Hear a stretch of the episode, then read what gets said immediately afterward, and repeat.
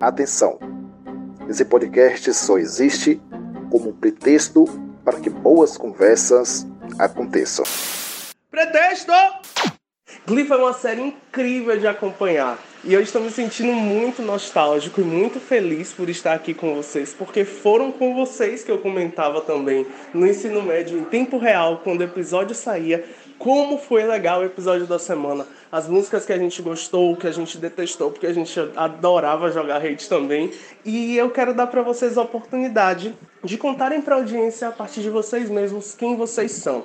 E para facilitar esse trabalho, a pergunta é: qual é a música que vocês cantariam na audição de vocês para entrar no New Directions? Eu sou Lucas Rafael Barros, te trazendo toda semana um episódio muito maravilhoso e bem gostosinho do pretexto. Uma conversa boa para você. E eu tenho certeza que eu ia chegar naquele, naquele auditório, olhar pro Will Schuster e cantar Estranha Loucura da Alcione. Ele ia ficar todo derretido com o poder da boneca. Meu Deus do passada! eu amo. É, eu acho bastante interessante como realmente Glee acompanhou a história da minha vida e acompanha. É, as temporadas, por mais que elas não tinham as, uma ligação entre os episódios muitas vezes, a estrutura da, da vida deles foi muito semelhante à estrutura das nossas vidas, né? Ensino médio, bullying, é, as coisas que nós passamos, homofobia, racismo, enfim, gordofobia, é, e aí a gente começar a criar uma empatia com os problemas também das outras pessoas, né? É, que a gente às vezes por, é, por falta de conhecimento, por ignorância, reproduzia também esses ismos, né? E, e aí às vezes eu fico me, me pegando assim algumas coisas, né? Como por exemplo, é, quando chegou na época da faculdade, que a Rachel foi morar com Santana e com Kurt, e foi um momento assim que foi muito diferente de tudo e os desafios que eles enfrentaram foram novos, né?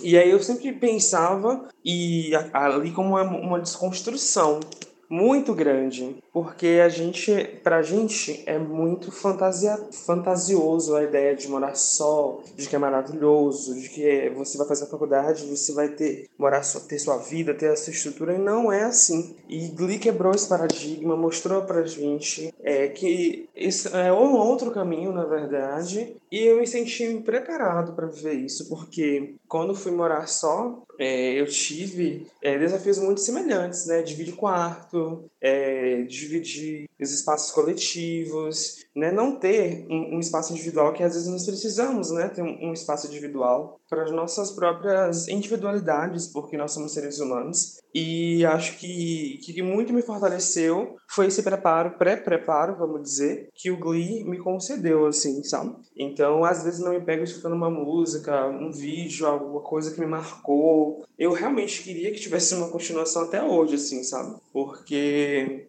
eles acompanharam as, minhas, a, as fases da minha vida e eu sentia que a cada, a cada temporada eu estava vendo uma coisa muito semelhante daquilo, né? Do ensino médio, pá, já chegou na faculdade e os desafios foram semelhantes. Sobre a música que eu poderia cantar lá, nossa, isso é muito difícil, isso não é uma tarefa fácil, assim.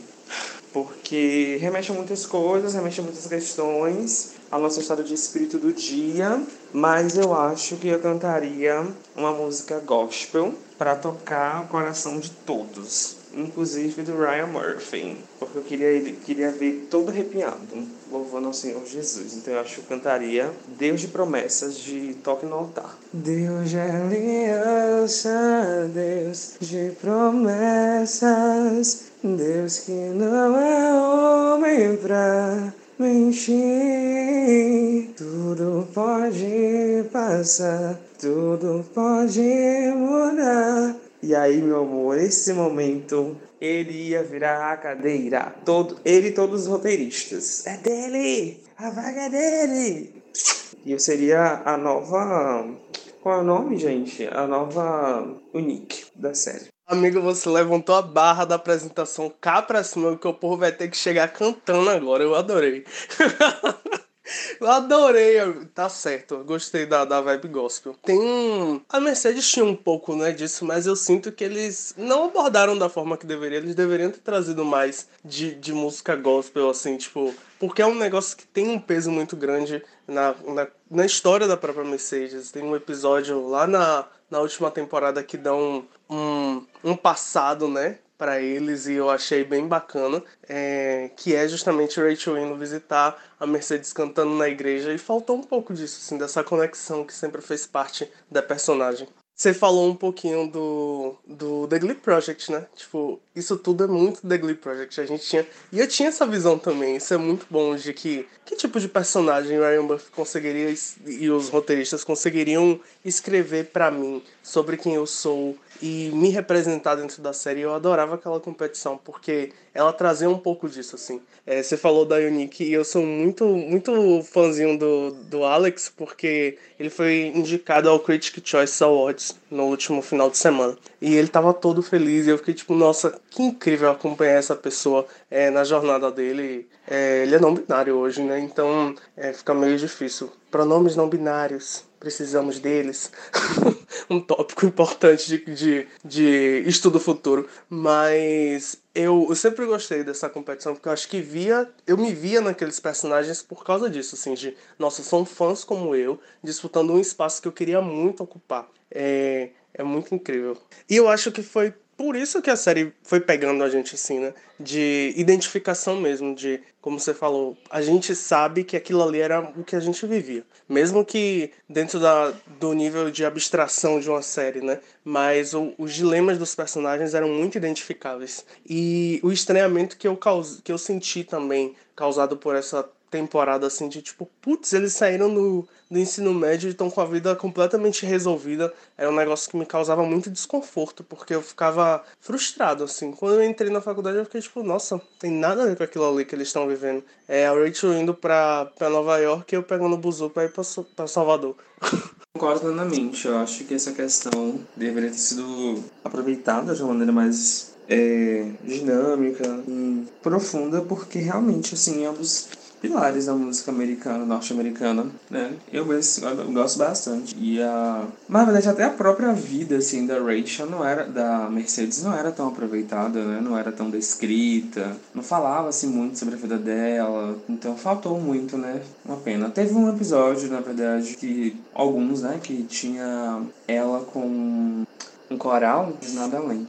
Oi, amigos. Oi, pessoal do Pretexto, ouvintes do Pretexto. Cheguei atrasado, mas cheguei. Eu sou o Luiz Gabriel. Você já me conhece do episódio 11. Se você não ouviu, corre lá para ouvir para você me conhecer melhor, porque vai, daqui para baixo vai ser só chorume. E hoje tá aqui falando de Glee, série que acompanhou a gente no ensino médio, né? Eu tava aí acompanhando a, a, a conversa antes de eu chegar. É, primeiro vou responder a pergunta de Lucas, a música que eu cantaria. Eu, eu acho pesado, assim, duas coisas que eu tenho pra trazer. Eu acho pesado que você já ressuscitou aí um Alcione, então assim, eu gostaria muito de cantar um, como é que chama a música? Você Me Vira a Cabeça. Você Me Vira a Cabeça da Alcione é uma música que me marca, assim, milhões. Eu gosto. É, mas eu não, não tenho coragem nenhuma de chegar como, como o Vitor chegou já cantando, já botando o gogó na, na, na linha, não, não dá, não dá. Deus não me deu o dom do canto. Eu também não paguei a escola do canto, então eu vou ficar um pouco de fora dessa. Bacana que o primeiro ponto que vocês trouxeram aí já foi a, a questão do, da, das discussões que Glee trazia, né? É, eu achei que a gente ia começar falando, falando mal, mas tudo bem, vamos falar bem primeiro, depois a gente fala mal. É, Glee foi, foi bacana, muito por causa disso, porque assim, ensino médio, principalmente para mim, não sei para vocês, mas foi a, a, época que eu entrei em contato com, com esse tipo de coisa, né? É, foi onde eu realmente aprofundei em, em estudo de sociologia, de filosofia. Então foi quando eu realmente comecei a entender o mundo como lugar injusto, lugar em que pessoas não eram tratada de forma igual, mesmo que eu já sofre, sofresse algumas dessas, dessas é, é, preterições, né? Mas foi quando eu me tornei consciente disso. E, e Glee isso de uma forma bem, bem bacana, é, no sentido de discutir essa questão e mostrar que estava errado e por que estava errado e como que a pessoa se sentia. Então trazer ali aquele grupo de, de pessoas que não se encaixavam ou que é, aquele bando de, de adultos de 30 anos fazendo papel de adolescente, mas que não se encaixavam e por diversos motivos eles não, não é, navegavam em outros grupos sociais, mas que eles se juntaram ali em prol de é, estar num, num grupo, né, cantando, unidos pela música. Um negócio assim bem bonitinho. Gosto de que, que Lucas e, e Vitor citaram é, Unique, que, agora, que o nome do, uh, da pessoa que fazia era, era Alex, e eu tô assistindo ele em, em Zoe's. Uh, esqueci o nome da série, acho que é Zoe's Extraordinary Playlist, acho que é isso. É, e é um musical também, né? É um pouco diferente a temática, porque Glee era, era adolescente e Zoe's é um pouco mais mais adulta, um pouco mais. Não vou te dizer que é muito adulta, não. Um pouco mais adulta. Mas eu tô, eu tô muito feliz de, de, ver a evolução, de ver que ele conseguiu é, continuar no mercado e fazendo é, papéis diferentes. E ele tá arrasando, como sempre, tá cantando músicas uma melhor que a outra, assim, os covers dele sempre foram os melhores. Mas voltando à questão de Glee, que é o ponto principal daqui, é, e aí por isso que me marcou, foi importante é, para mim, por, por, ter sido esse. Acho que. Não me lembro, mas eu acho que foi a primeira série assim que, que eu assisti que tinha essa camada de. A gente tá falando aí de 2010, 2011, que foi quando eu comecei a, Acho que até um pouco antes disso, né? Um pouco de 2009 ali também, eu acho. Não lembro exatamente quando o Glee começou, talvez eu esteja falando besteira aqui. Mas eu lembro que é mais ou menos essa época, 2010, 2011, que foi a época que a gente estava no, no ensino médio também. Então não posso estar tão errado. É... Eu vou até conferir, peraí. Certo, Glee é de 2019. Então, já conferi Glee é de 2019, então tô certo. E aí foi nessa época que eu comecei a, a lidar com séries. Então eu comecei vendo muita série da CW, né? Que a gente sabe as bombas que são e Glee da Fox. E a primeira temporada, assim, ela é, ela é perfeita. E uma, uma, crítica que eu quero trazer, né? Já vou deixar o gancho aí pra vocês comentarem é, de próximo assunto. É assim, a primeira temporada, ela trouxe conceito, ela trouxe coesão, ela trouxe aclamação, porque ela uma temporada, uma temporada vendida fechadinha para para Fox, né? Tia, tia Ryan vendeu a, a temporada e aí já tava montado roteiro, música. Então assim, é, foi, um, foi uma temporada que me apresentou muita música nova que eu não conhecia, porque ele explorava músicas dos anos 70, músicas dos anos 80, músicas dos anos 90, que eu não tinha oportunidade de conhecer. Então vim conhecer muito artista que já era aclamado a partir de Glee, porque eu, eu escutava as músicas do momento, né? Eu sempre gostei muito de pop, e pop ela vive de e pop vive de renovação, né? Então é sempre o artista do momento ali. E se você quer ouvir o artista mais antigo, você tem que ir ativamente atrás dele, porque ele não faz, ele não é mais o número um dos charts. E aí, Glee me apresentou a muitos artistas que hoje eu ainda escuto é, por causa da, da, da série. E, e, aí, a partir da segunda temporada, a panorama mudou, né? Porque Ryan agora e a Fox queria ganhar dinheiro em cima da série, então começou a cantar músicas mais modernas. É, e aí, artistas mais novos, e aí as músicas mais antigas meio que ficaram para trás. E eu queria trazer essa pergunta para vocês: se assim, isso foi um problema para vocês? Também sentiram esse, esse, essa dificuldade de, poxa, agora eles cantam qualquer música já não estava mais tão conectado com o roteiro, sabe? Qualquer música que tava fazendo sucesso, eles davam um jeito de encaixar só para poder ter aquele cover daquela música e não era mais encaixado na história, um negócio que independente de qual era, sabe? Eu, eu senti muito isso. Eu queria saber se vocês também sentiram isso durante a exibição de Glee. Ah, eu quero muito assistir Zoes por causa do Alex, porque eu vejo ele falando e justamente tem também a questão do Critics, é, Critic Choice Awards da semana passada que ele foi indicado, ele estava muito feliz. E eu, eu adoro acompanhar a carreira dele porque eu acompanho desde lá do The Glee Project. Então, ver ele subindo no palco pela primeira vez e colocando uma peruca e assumindo uma persona feminina e se permitindo aquilo ali. E hoje ele tá numa série de TV onde ele é aquela pessoa. Pra mim é, é, é Glee me mostrando assim que, tipo, vai lá, faz seu caminho. É o que eu sempre falei coloca sua cara no sol aí, vai fazendo o seu, porque se não for assim, é, ninguém vai fazer por você. Eu acho que Glee sempre trouxe isso pra mim, assim. É, e aí eu vou usar o gancho da sua pergunta, que eu achei muito pertinente. É, eu tenho um problema, na verdade, com a primeira temporada. Ela não é perfeita, ela é ótima. Mas perfeita para mim, assim, ela vai ficando quando ela na segunda vai incluindo os outros personagens, eles não estão mais escanteados. Porque, inclusive nesse episódio 2000, 2009, é 2009, bicho, você falou 2019, é 2009. Tem um episódio chamado 2009, na sexta temporada, onde eles dão um background pro pessoal principal e não apenas um destaque para Rachel, que sempre brilhou. Então, essa interação da Rachel com a Mercedes só acontece no último ano da série, sabe? Dela ir visitar a igreja, etc. Eu acho que isso é uma reparação incrível, assim, para o que aconteceu com a série. É, então, eu acho que ela não é perfeita, porque ela não dá luz para essas pessoas que se mostraram é, personagens incríveis, tipo a Santana. A Santana brilhou de um jeito que ela conquistou o lugar dela ali. E ainda para essa, para essa pergunta das músicas, meu problema era quando era cantado um Gangnam Style, era quando era cantado um... Nossa, pensa na música mais fuleira que você fala assim, por que usaram esse a mais comercial?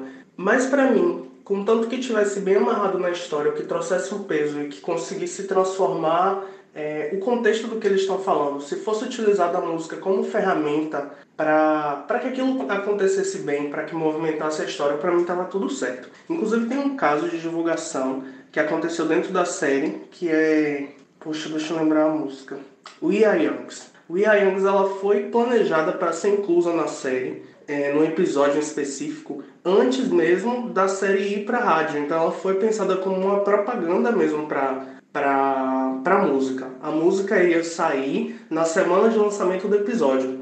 As pessoas, eles não conheciam a música original, foi disponibilizado para eles, é, e os atores precisaram ensaiar e colocar aquela música ali no roteiro. Massa! Foda-se é uma música nova. Eu adorei. Para mim fez todo sentido. Eu amei o Ia Young. Fez todo sentido para a história e pro momento que os personagens estavam vivendo. Então para mim era aquilo que era importante, sabe? Inclusive, eu, eu gostei muito de ter sido apresentado a vários musicais, a vários artistas antigos. Eu acho que eu nunca ia entrar em contato com com alguns musicais clássicos que são mais escanteados, eles não são trabalhados é, de forma é, mundial, assim, para fora dos Estados Unidos, sabe? É, e eu acho que eu, eu entrei em contato com eles a partir de Glee. Eu gostava de pensar nas músicas atuais sendo lidas dentro do contexto da série. Eu, como muito fã, fãzinho de pop, fãzinha da Demi, eu fiquei torcendo por muito tempo para que uma música da Demi fosse encaixada naquele, naquele contexto. E quando ela foi parar no episódio de karaokê, eu fiquei tipo, nossa, faz sentido total cantarem essa música, porque é a música que tá tocando agora, tá entendendo? Então, pra mim, é, fazia muito sentido e eu torcia também para que algumas músicas aparecessem lá. É, eu entendo o contexto, inclusive virou piada depois, né, com o Mr. Show, que ele gostava de música antiga e a galera ficava tipo, meu Deus, acorda. É, e eu acho que foi uma forma da série se manter viva também, sabe? Para além dela é, ganhar dinheiro na televisão, ela ganhava dinheiro nas plataformas de música, ela ganhava dinheiro entrando toda semana, ela entrava no, no Hot 100, tá ligado? Então acho que era uma forma também de monetizar e, tipo assim, tava mantendo o show vivo. Claro que tem alguns momentos em que se perde isso e eu fiquei muito triste, mas a gente tem umas leituras incríveis como a versão de Teenage Dreams do, dos Labels, que para mim é a mais incrível, mas Blaine cantando no piano. Let you put your hands on me in my skin tight jeans. Be your teenage dream tonight. You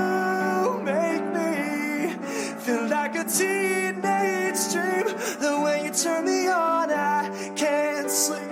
Let's run away and don't ever look back. Don't ever look back. Que é no mesmo episódio, inclusive, que a, a Rachel canta a música da Demi tudo pra mim, tudo pra mim, sabe?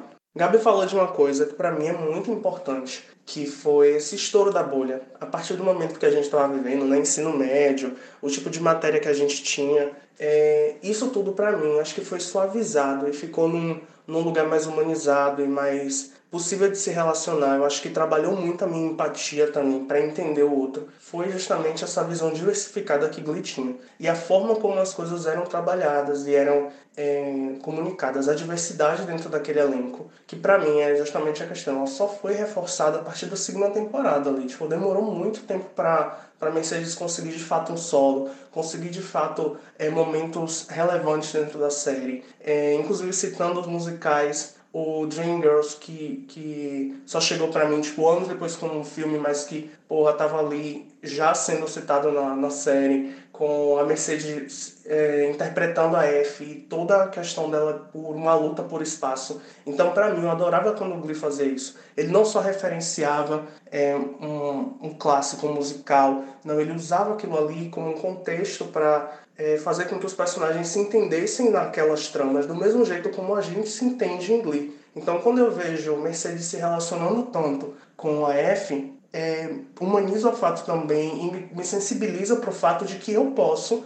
me identificar nela, sabe? Então eu acho que me causava essa aproximação, assim. Eu, eu tinha diversas sensações nesse sentido de aprendizado também, porque era muito é, reflexo do reflexo do que os personagens estavam sentindo, sabe? Eles estavam trazendo aquele aprendizado para a vida deles a partir do musical do mesmo jeito como eu estava fazendo. Então eu acho que esse era um dos feitos mais incríveis que Glee tinha. Velho, antes de tudo, eu queria deixar aqui uma nota de repúdio, certo? Um abaixo assinado para que Vitor seja o último a apresentar, porque sem condições, sem condições de nenhuma canteria depois disso. Se eu cantar, o pessoal vai desligar o episódio, falar, ah, legal, pretexto, foi bom te conhecer, tchau, nunca mais, entendeu? Então, assim, bota Vitor por último. Oi, oi, gente, galera do pretexto. Eu sou Isadora, e se eu tivesse que me apresentar na audição, eu pegaria meu belo violão e cantaria MPB cumprindo bem esse papel, não fugiria da personagem. Qualquer Ana Carolina, Chico César, eu estaria me apresentando. Falar de Glee para mim é muito do que os meninos já falaram, né? Então não vou chover no molhado, é muito esse espaço de acolhimento e de descobertas.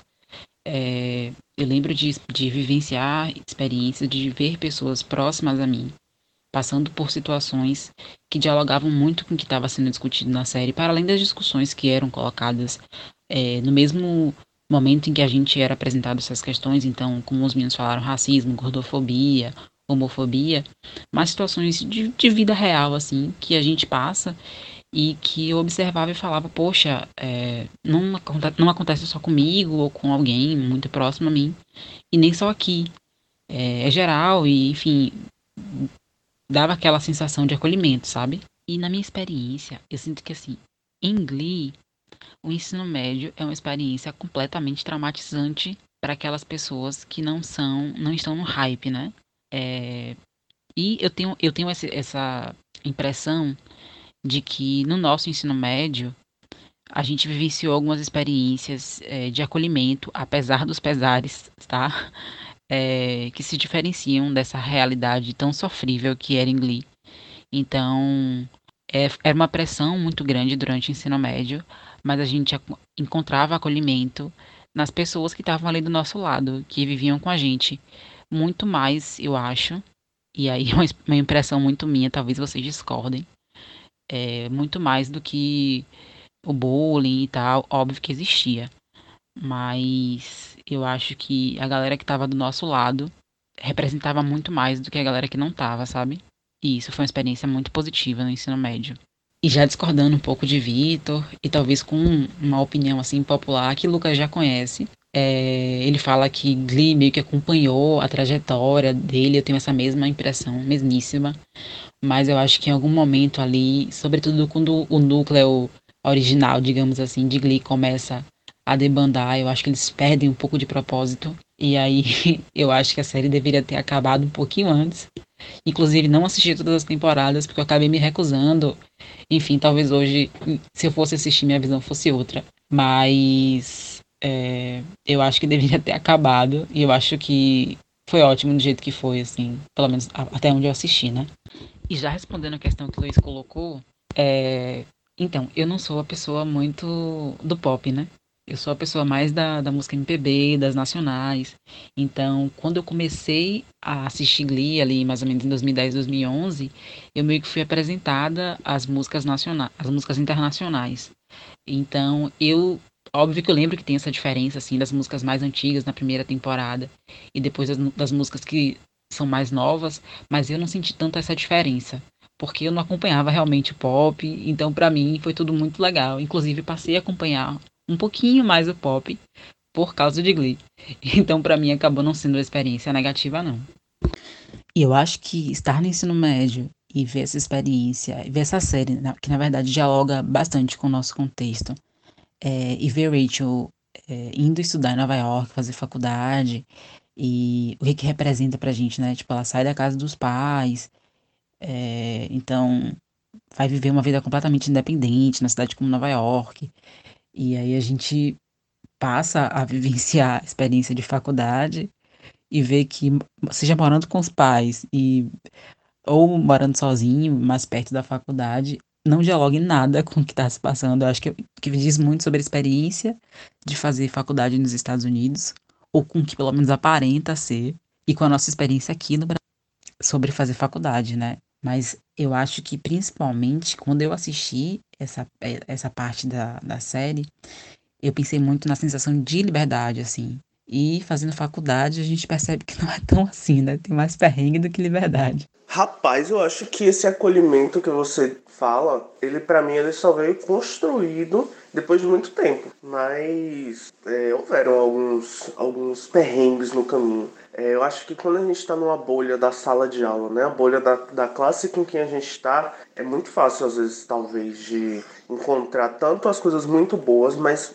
um, uns problemas que são, são persistentes, sabe? É, nada no nível da série de gente que te empurra no corredor ou algo desse tipo, mas é, existe ali aquela camada. E para mim ela, ela demorou e eu acho que se encontrou em diversos momentos com, com pessoas, por exemplo, que, que talvez tenham afetado a trajetória de Vitor, é, que para mim também foram essas pessoas em alguns momentos, sabe? E aí eu acho que a gente teve que ir criando esse, esse local assim seguro. A gente teve que ir identificando as pessoas que, que tinham é, uma aptidão e que tinham é, uma abertura para entender certas diferenças e que também sofriam por algumas delas. Eu acho que tem um pouco disso de é, da comunidade LGBT, por exemplo, que é tipo um monte de desgraçado junto que tá sofrendo, junta todo mundo, entendeu? Um pouquinho de um, um pouquinho de outro, e aí a gente forma, por isso que a sigla é tão grande, porque a gente tá tentando abraçar uma galera que é diversa e juntar essa minoria para tentar ganhar um pouco mais de voz. Eu acho que era um pouco disso que acontecia, assim, é,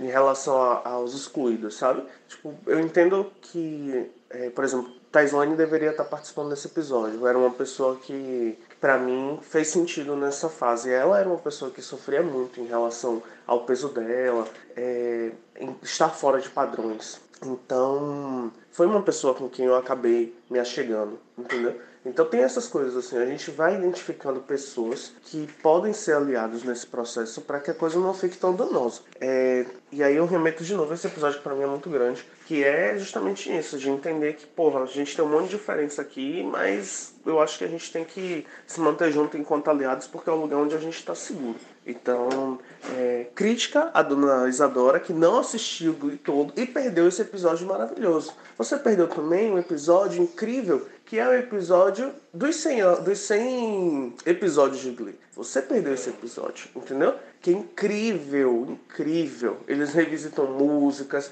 os personagens icônicos que são aqueles, ah, os professores. É, tem a April e tem também aquela maluca que, que já foi do, do Glee Club, que ela era bêbada, a. Porra, eu não vou lembrar o nome dela. Acho que ela é a April. E a outra professora, que quem faz é a, a Gwyneth Paltrow eu não, não lembro como é o nome da, da personagem dela. É a, a, professora substituta. Incrível. Eu amo esse episódio. E aí eu vou puxar o gancho. Qual é o episódio que quando dá uma, uma saudadezinha de Glee assim, você faz tô fazendo nada, eu vou botar esse episódio em específico, porque esse daqui, é, eu vou terminar ele e eu vou me sentir feliz. Sabe, é um episódio que eu sei que acontecem coisas boas, é um episódio memorável, é, talvez sejam as músicas que, que tocam, que te emocione. Qual é o episódio que você bota assim nesse momento? É assim, essa impressão também tenho, né, de que o Glee, né, me proporcionou essa essa aproximação musical com músicas que eu não tinha esse contato, né? Em décadas. Porque não é somente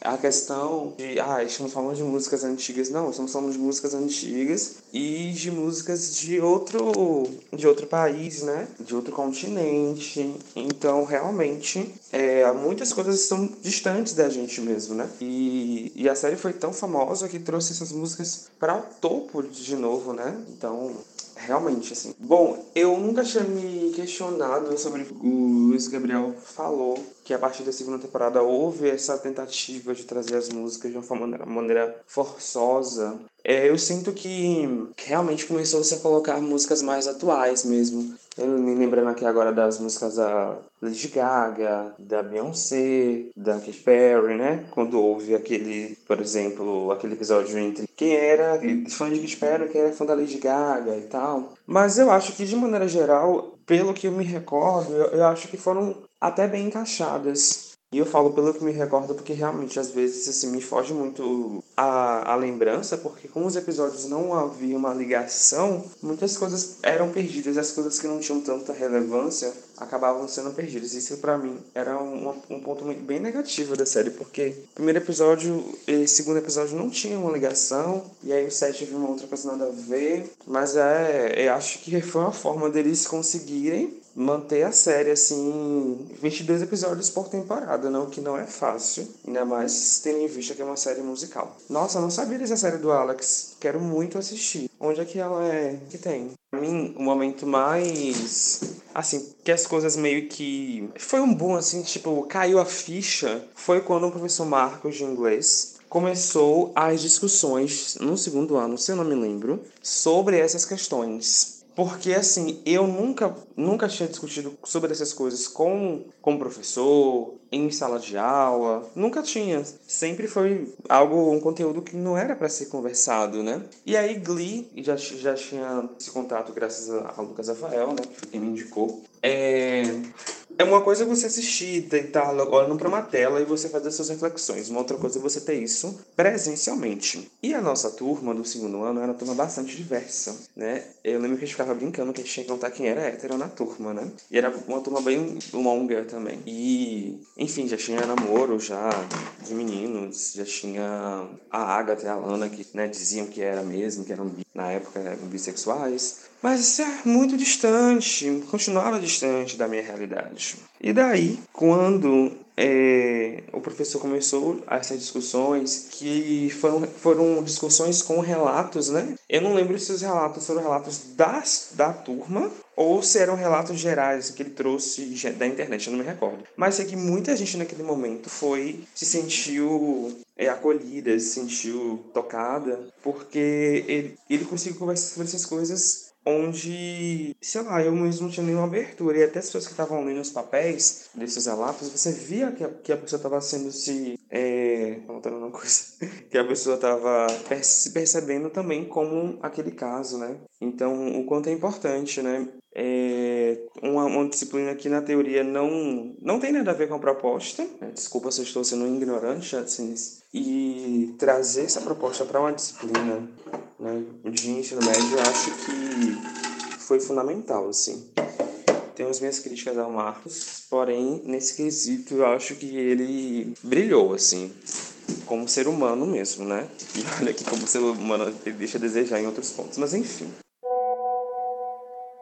Oi, meu nome é Daniele, eu sou professora de inglês e estudante de gastronomia e super fã de Glee desde o início.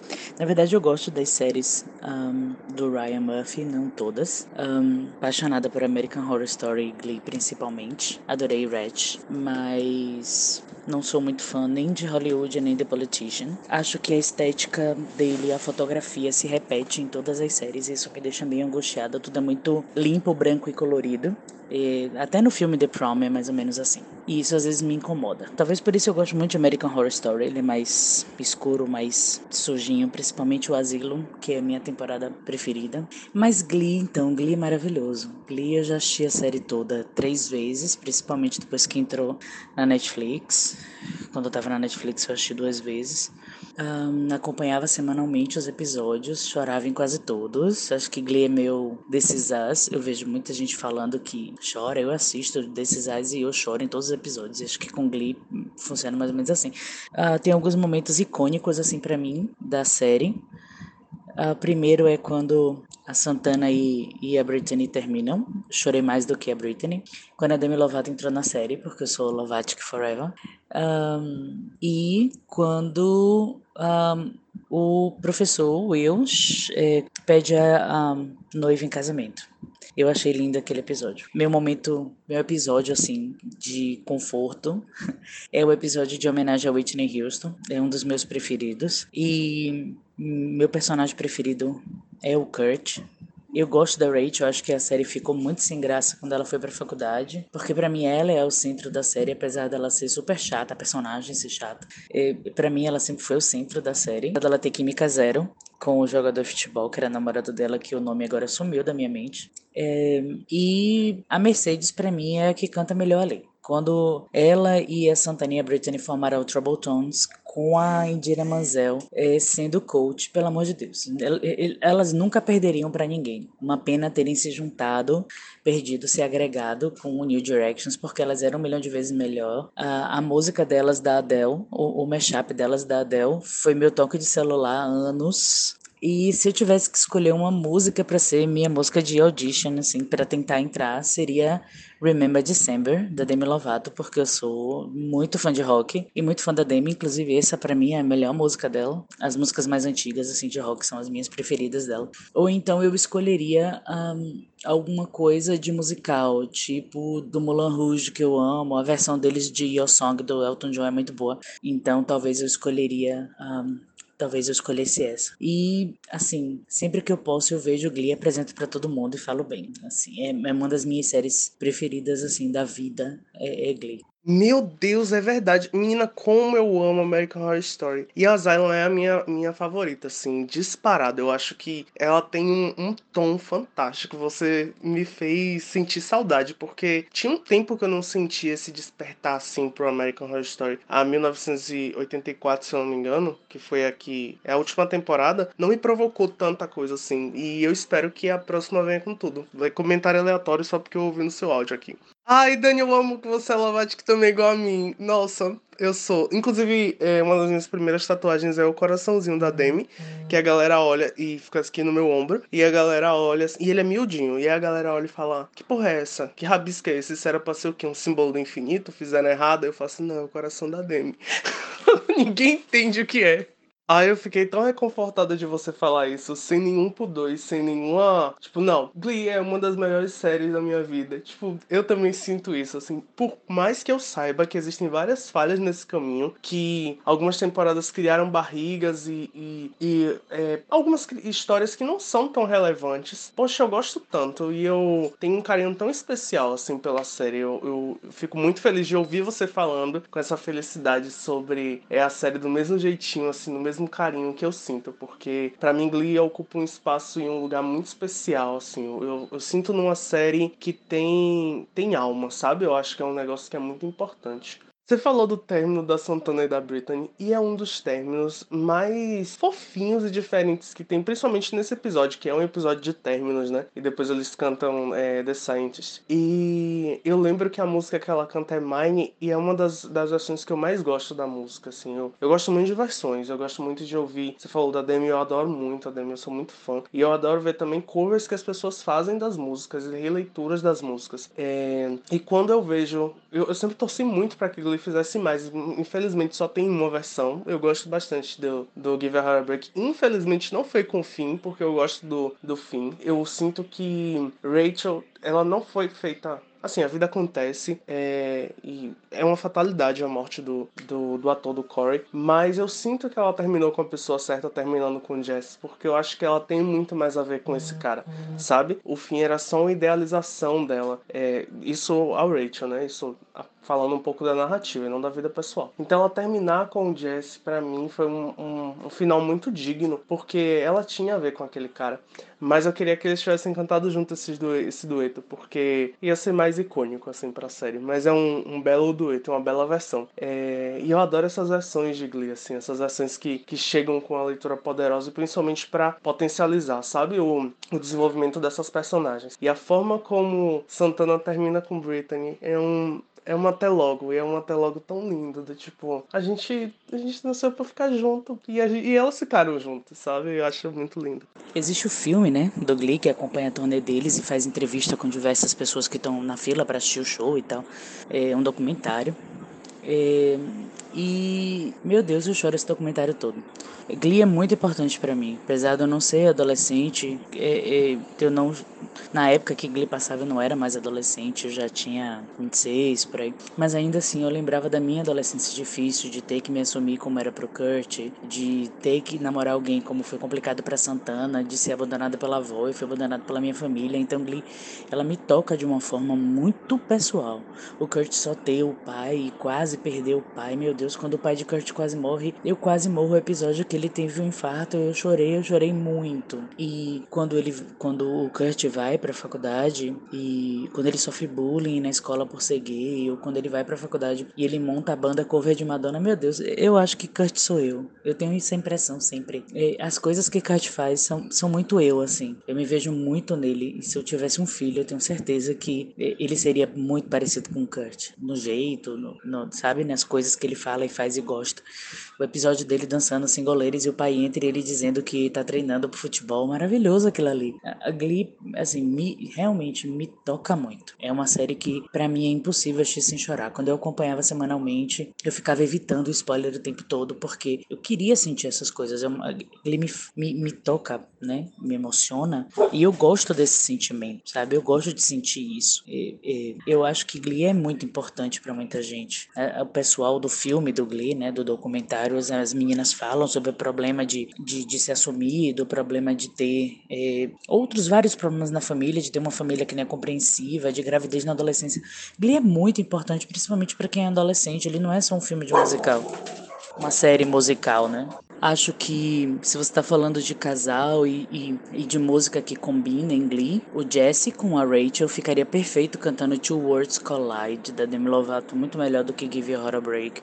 Apesar de Give Your Heart a Break ser a cara da Rachel, porque ela ama apaixonadamente, loucamente o Corey, né, o personagem dele, é, é, foi como um namorado de adolescência para todo mundo. É aquela pessoa com que você acha que você vai passar o resto da vida, que você vai casar, mas que você não casa, porque você não casa com namoro, namorado de adolescência de 16 anos anos. E se você casar, você vai separar eventualmente lá na frente. Então, ela precisava passar por isso, ela precisou namorar com um colega da faculdade para reencontrar a Jessie em outro momento da vida dela, quando ela era outra pessoa. O Jesse era outra pessoa, mas ainda assim eles tinham muito em comum. Eu não gosto da, do que. O que eu não gosto da narrativa da Rachel é família. A Rachel descobre que que a Indina Mazel é mãe dela. ela adota a filha da, da Laura, me esqueci o nome.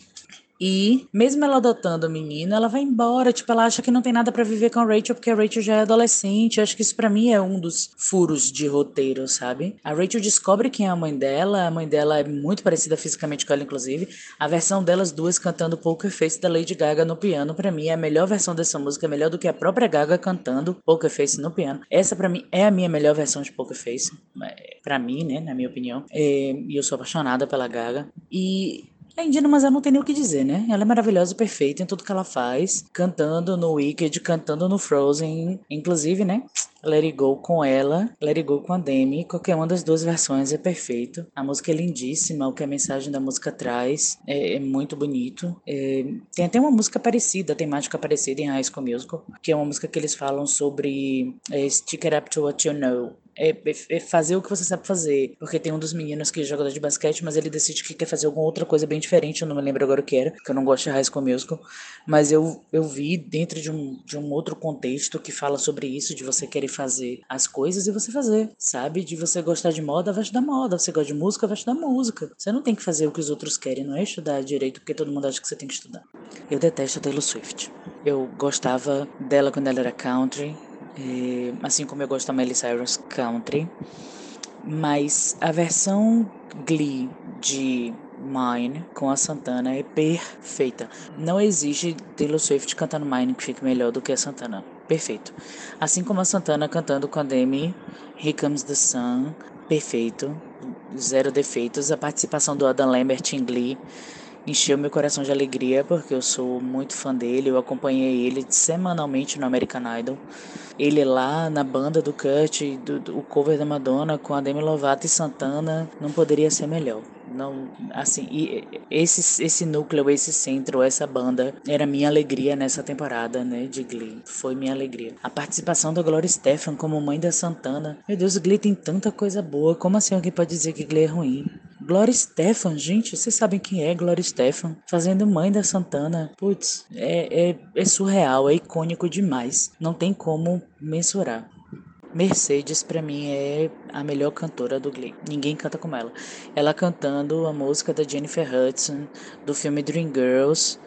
É, And I am telling you, meu Deus, ninguém canta, nem a Jennifer Hudson não canta melhor do que a Mercedes essa música. Eu gosto das versões dela pro, pro, pro Whitney Houston, do, do especial da Whitney. Achei o relacionamento dela com o Sam muito forçado. Ela apaixonada pelo Kurt fazia muito mais sentido do que ela namorando o Sam. Pra mim, né, fazia muito mais sentido. Dani, é verdade, não tinha para você essa esse espelhamento que tinha, por exemplo, para mim pela questão da idade, né? Então eu acabava é, refletindo muito como era o ensino médio por estar nesse momento. Então eu acabava trazendo muito, mas para você era uma era uma experiência um pouco diferente. Que, que massa isso, velho. Se, se, e mesmo assim você conseguia se ver e se, se sentir é, representado ali, sabe? Pela figura daquela pessoa. Que massa isso. Eu não tinha parado para pensar nisso em relação a, essa diferença, assim, do momento da vida, sabe? E como isso não interferiu para ser uma inspiração para você.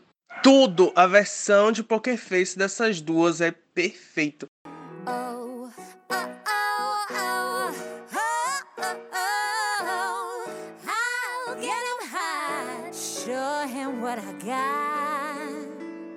Can't my, can't my, no, he can't my poker face.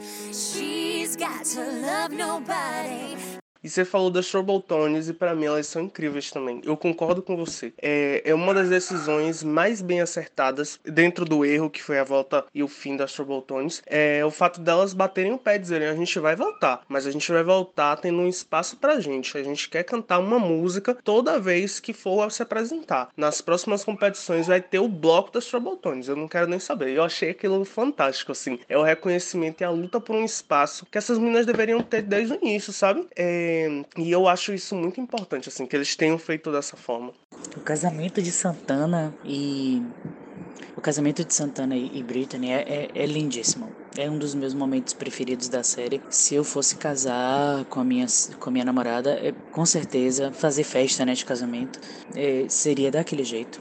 Porque a estética é linda, a fotografia é linda, a mensagem, os votos, a música, a diversão, até mesmo os problemas que acontecem, tudo ali dentro é muito perfeito. Tudo que desse episódio é muito perfeito. E elas sim combinam, é um adeus. Quando ela descobre que ela gosta da, da Britney, que ela canta Landslide da, da Dixie Chicks, que é uma banda que eu amo e a versão delas, apesar de ter o Gwyneth Paltrow que eu acho, né, não acrescenta musicalmente para Glee, essa versão de Landslide que a Santana canta para ela é muito emocionante, muito emocionante. E Glee também trazer, como você falou, covers que são perfeitos. Elas fazendo realmente o mashup da Adele no episódio que a Santana dá um tapa no no menino, gente, eu não consigo me lembrar o nome do personagem do Corey. Nesse episódio que a Santana bate nele, essa versão do mashup do, da Adele, que é Rumor Has It, com outra música que agora eu não me lembro qual é. Acho que é Someone Like You. É isso. O mashup de Someone Like You com Rumor Has It, que as meninas do Trouble Tones cantam, é simplesmente perfeito. A roupa é perfeita, a coreografia, a junção da voz da Santana com a Mercedes, perfeito. Mercedes cantando Bust Your Windows of Your Car é melhor do que a versão original. Não sei se você conhece a versão original, mas a versão original não chega aos pés uh, da versão da, da Mercedes cantando. Mercedes, musicalmente ali, é uma qualidade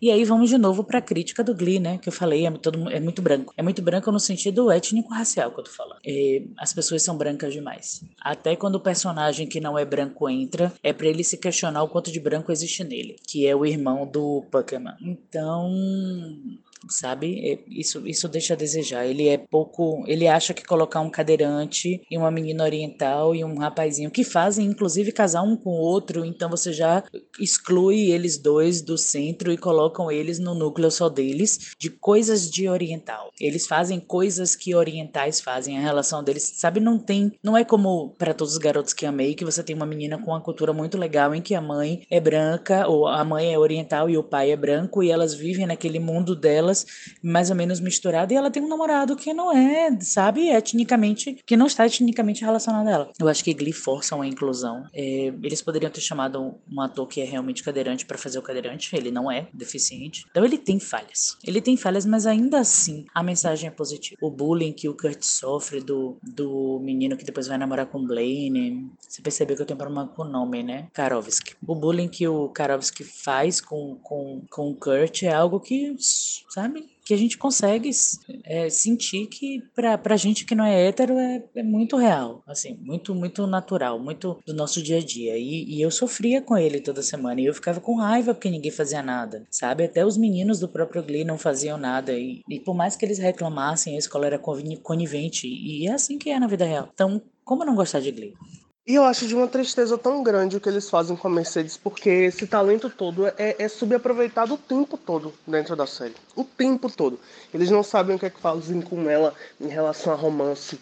Eles não dão arcos para ela poderosos que ela merece. Eu sou professora e ver o Will vender as coisas dele, arrumar dinheiro, tirar do bolso dele para fazer as coisas para os meninos do coral e trabalhar fora do horário e salvar o clube do coral porque ele acreditava que aquilo ali valia a pena, que aquilo podia salvar a vida dos meninos dentro de uma escola pública. Eu sou esse professor, sabe? Eu sou esse tipo de professor. Então, eu, Glee tem tudo a ver comigo, com minha vida, com minha experiência. Não tem como não, não me relacionar com isso, não me tocar com isso, sabe? Não, não sentir que aquilo tem a ver comigo. Mesmo que seja em outro país, claro que tem a ver comigo, tem muito a ver comigo. Me vejo muito em Will, de querer ajudar as pessoas, de ser enganado por causa disso. Ele foi feito de trouxa pela esposa sabe? Se você não confia na sua esposa, quem você vai confiar? E eu sou muito trouxa, tipo ele. Então, a série foi muito importante para mim. Eu tenho um toque diagnosticado, então a namorada dele, né, a noiva, a psicóloga, orientadora, eu acho que chama. Tudo a ver comigo, só que ela tem uma mania de limpeza, meu toque é com outras coisas. Então, Glee foi feita para mim. Se eu tivesse feito Glee, não teria ficado tão a minha cara. Eu acho que serve um pouco para representar essa desigualdade, sabe? Porque mesmo ela indo lá mostrando é, nos, nos duetos que ela pode fazer muito melhor do que a Rachel faz, ela ainda assim é colocada no escanteio. E a série faz isso muito muito mal com ela, assim, de aproveitar essa personagem. Quando ela eles saem do ensino médio mesmo, poxa, eu queria ter visto mais daquele episódio que ela tem com a Santana na gravadora, sabe? Mostrando o potencial dela, mostrando ela gravando, mostrando ela seguindo, tentando fazer o sonho dela. Do mesmo jeito que eles colocavam a Rachel o tempo todo nuniada ou fazendo audição. E eu adoro, por exemplo, quer ver uma versão que eu acho incrível? Santana cantando Don't Rain on My Parade pra dar na cara da Rachel para conseguir o papel de de, substituta dela. Eu acho fantástico. Rachel só canta música de gente judia, ela se apoia na Barbara Streisand, né? Ela não, ela não sai muito disso de musical e tal. Quando ela vai pra Ninhada, eu achei, eu achei legal, porque tem a Up Goldberg, que eu amo, e tem a participação, que na verdade é do, do núcleo do do Kurt da Carrie de Sex and the City. Praticamente fazendo ela mesma, né? Porque tudo dela tem a ver com moda. Me esqueci o nome dela também. Jennifer alguma coisa? Não, que não lembro o nome dela. Não lembro, meu Deus, tô ficando velha, viado.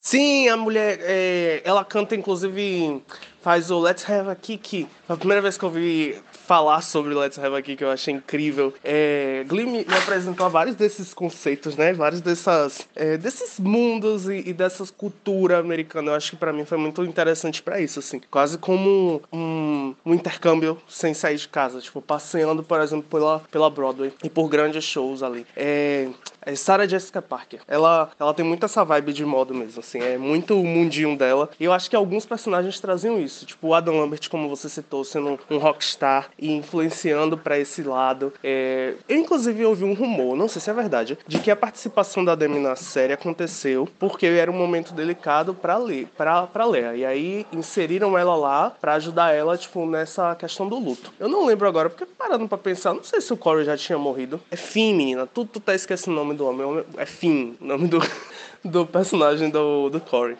Eu não sei até que ponto a Demi Lovato ajudaria a Lea Michelle com isso aí, porque ela aparentemente ela trabalhava com a Santana e elas eram amigas há muito tempo. Até onde eu sei, a Demi não é amiga da Lea Michelle para poder dar esse tipo de apoio a ela. É, mas assim, e, e, assim, muito complicado. Você tem um pessoal que é um elenco há milhões de anos da série, teoricamente amigos, a ponto de namorar. é, de agora, depois da morte né, da, da atriz que faz Santana, me esqueci o nome dela também.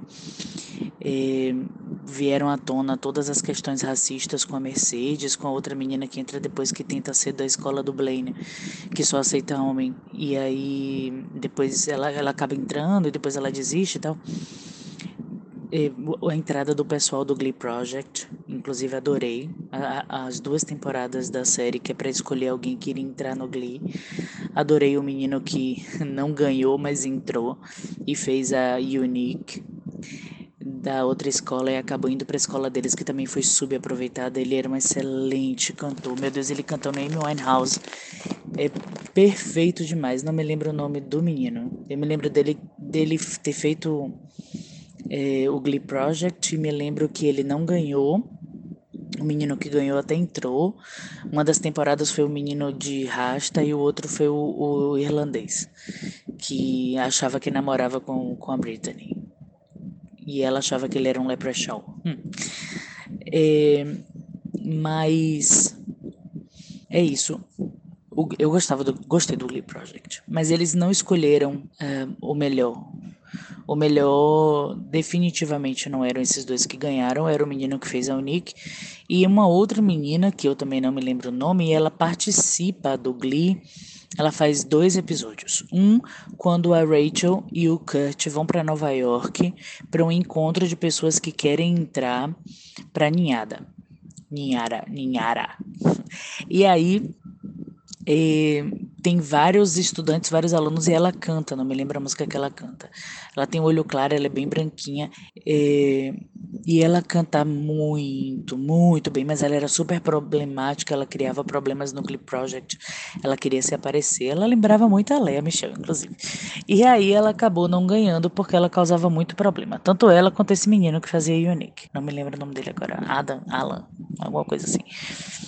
E é, eles eram muito bons mas acabaram não ganhando, mas mesmo assim entraram, ele foi o único que ficou. Ela só fez dois episódios e eles eram muito bons. Os outros desapareceram, não lembro. E o pessoal que entrou para ocupar o lugar da Lea Michelle e do Finn na última temporada, que é o pessoal que tá fazendo agora, né? É, a menina que faz Supergirl e acho que o menino que faz Flash. Eles eram muito ruins. O menino que entra para fazer o irmão de Pokémon também é horrível. Eles forçaram uma ideia da, daquela história da merendeira que era a mãe da menina que cantava. Então, a história ficou fraca porque era a Leia Michel que segurava, e a Mercedes e a Santana. Foi todo mundo para a faculdade, metade ficou na escola. Não tinha como fazer duas histórias, ou eles fizeram mal feito. Ou eles. Eu, na verdade, achava que Glee deveria ter finalizado quando Rachel foi para a faculdade. E, se recu... E, e, o Finn se recusou a casar com ela, e ela ia e acabou. E acabava assim. No meu pensamento, ela deveria ter acabado assim. Mas né? Quando a pessoa não sabe a hora que acabar, de acabar, acaba fazendo besteira. Mas eu gostei da, da entrada da Demi e do Adam. Eu sou muito fã do Alan Lambert, estou adorando que ele tá cantando com o Queen. E é isso, né? Personagens subaproveitados, gente que cantava aqui por diversos motivos, geralmente a ver com personalidade, foram perdendo espaço. Nunca entendi a, a Mercedes não ser aproveitada como deveria. Adoro o episódio que elas vão pro dentista e a Britney sonha que ela é a Britney Spears. Ela dança melhor do que a Britney Spears. Ela era dançarina, inclusive, da Britney. E ela dança melhor do que a Britney. E, e ela também canta muito bem. É outra que ela só era aproveitada, ela e o Chang, para dançar. Ficavam no fundo dançando, como se eles né, cantassem mal. E nunca entendi aquele cadeirante. Acho que era só pra fazer cota. Ele não cantava bem, ele não podia dançar. Ele não trazia nenhum tipo de novidade pra história, sabe? Também me esqueci o nome dele. Archie. Archie. Acho que era isso.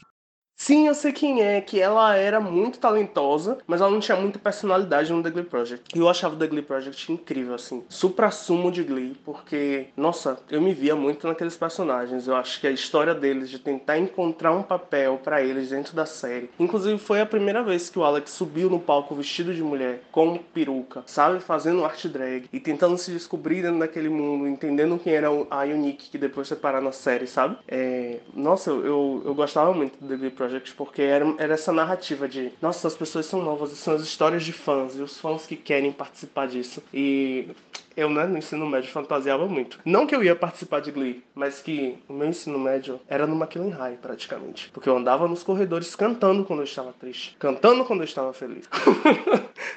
Porra, eu concordo demais com você. Para mim, o que tinha que fazer era jogar o foco completamente em Nova York no núcleo das pessoas tentando ganhar suas vidas, sabe? É, Rachel, Santana, Kurt, o que é que eles estão fazendo? Qual é o desdobramento dessas pessoas? É, o que é que eles estão fazendo para amadurecer e tentar ganhar vida? Mercedes tentando assumir o controle da narrativa dela como, como teve esses episódios, mas muito curtos e parar de focar na tentativa de criar um novo New Direction, sabe? Tentar criar de novo uma nova história para aquelas pessoas. Não, vai para Nova York Foca nas pessoas que, que cresceram, porque, porra, criar. Ou então focasse nas pessoas que a gente já conhecia e realmente deixasse a Tina brilhar. E não tentasse criar uma Marley que foi completamente forçada e todo mundo revira o olho até hoje. A única parte boa é porque, por exemplo, a Unique brilhou. É... Mas de resto, é umas narrativas assim que você faz, porra, velho. Subaproveitaram uma galera aqui, é, fizeram mal a parte de Nova York e a temporada ela é completamente odiada pelas pessoas, justamente por isso, porque tenta fazer tudo e não faz nada bem. Pra eu não me sentir culpado, eu gostava muito do Art, então eu vou ter que defender ele aqui, porque ele é maravilhoso. Eu gostava muito, eu me importava com o personagem. Não sei se rolava um pouco de capacitismo, talvez eu precise revisar, mas eu acredito que não. Eu acho que por muito, muito porque o Art se provava capaz, assim como qualquer um ali. Ele conseguia acompanhar nos passos de dança, ele tocava, então ele não, não acho que não levavam ele para esse lugar de capacitismo. Eu gostava muito do Art e eu me importava assim com ele. Eu acho que isso é um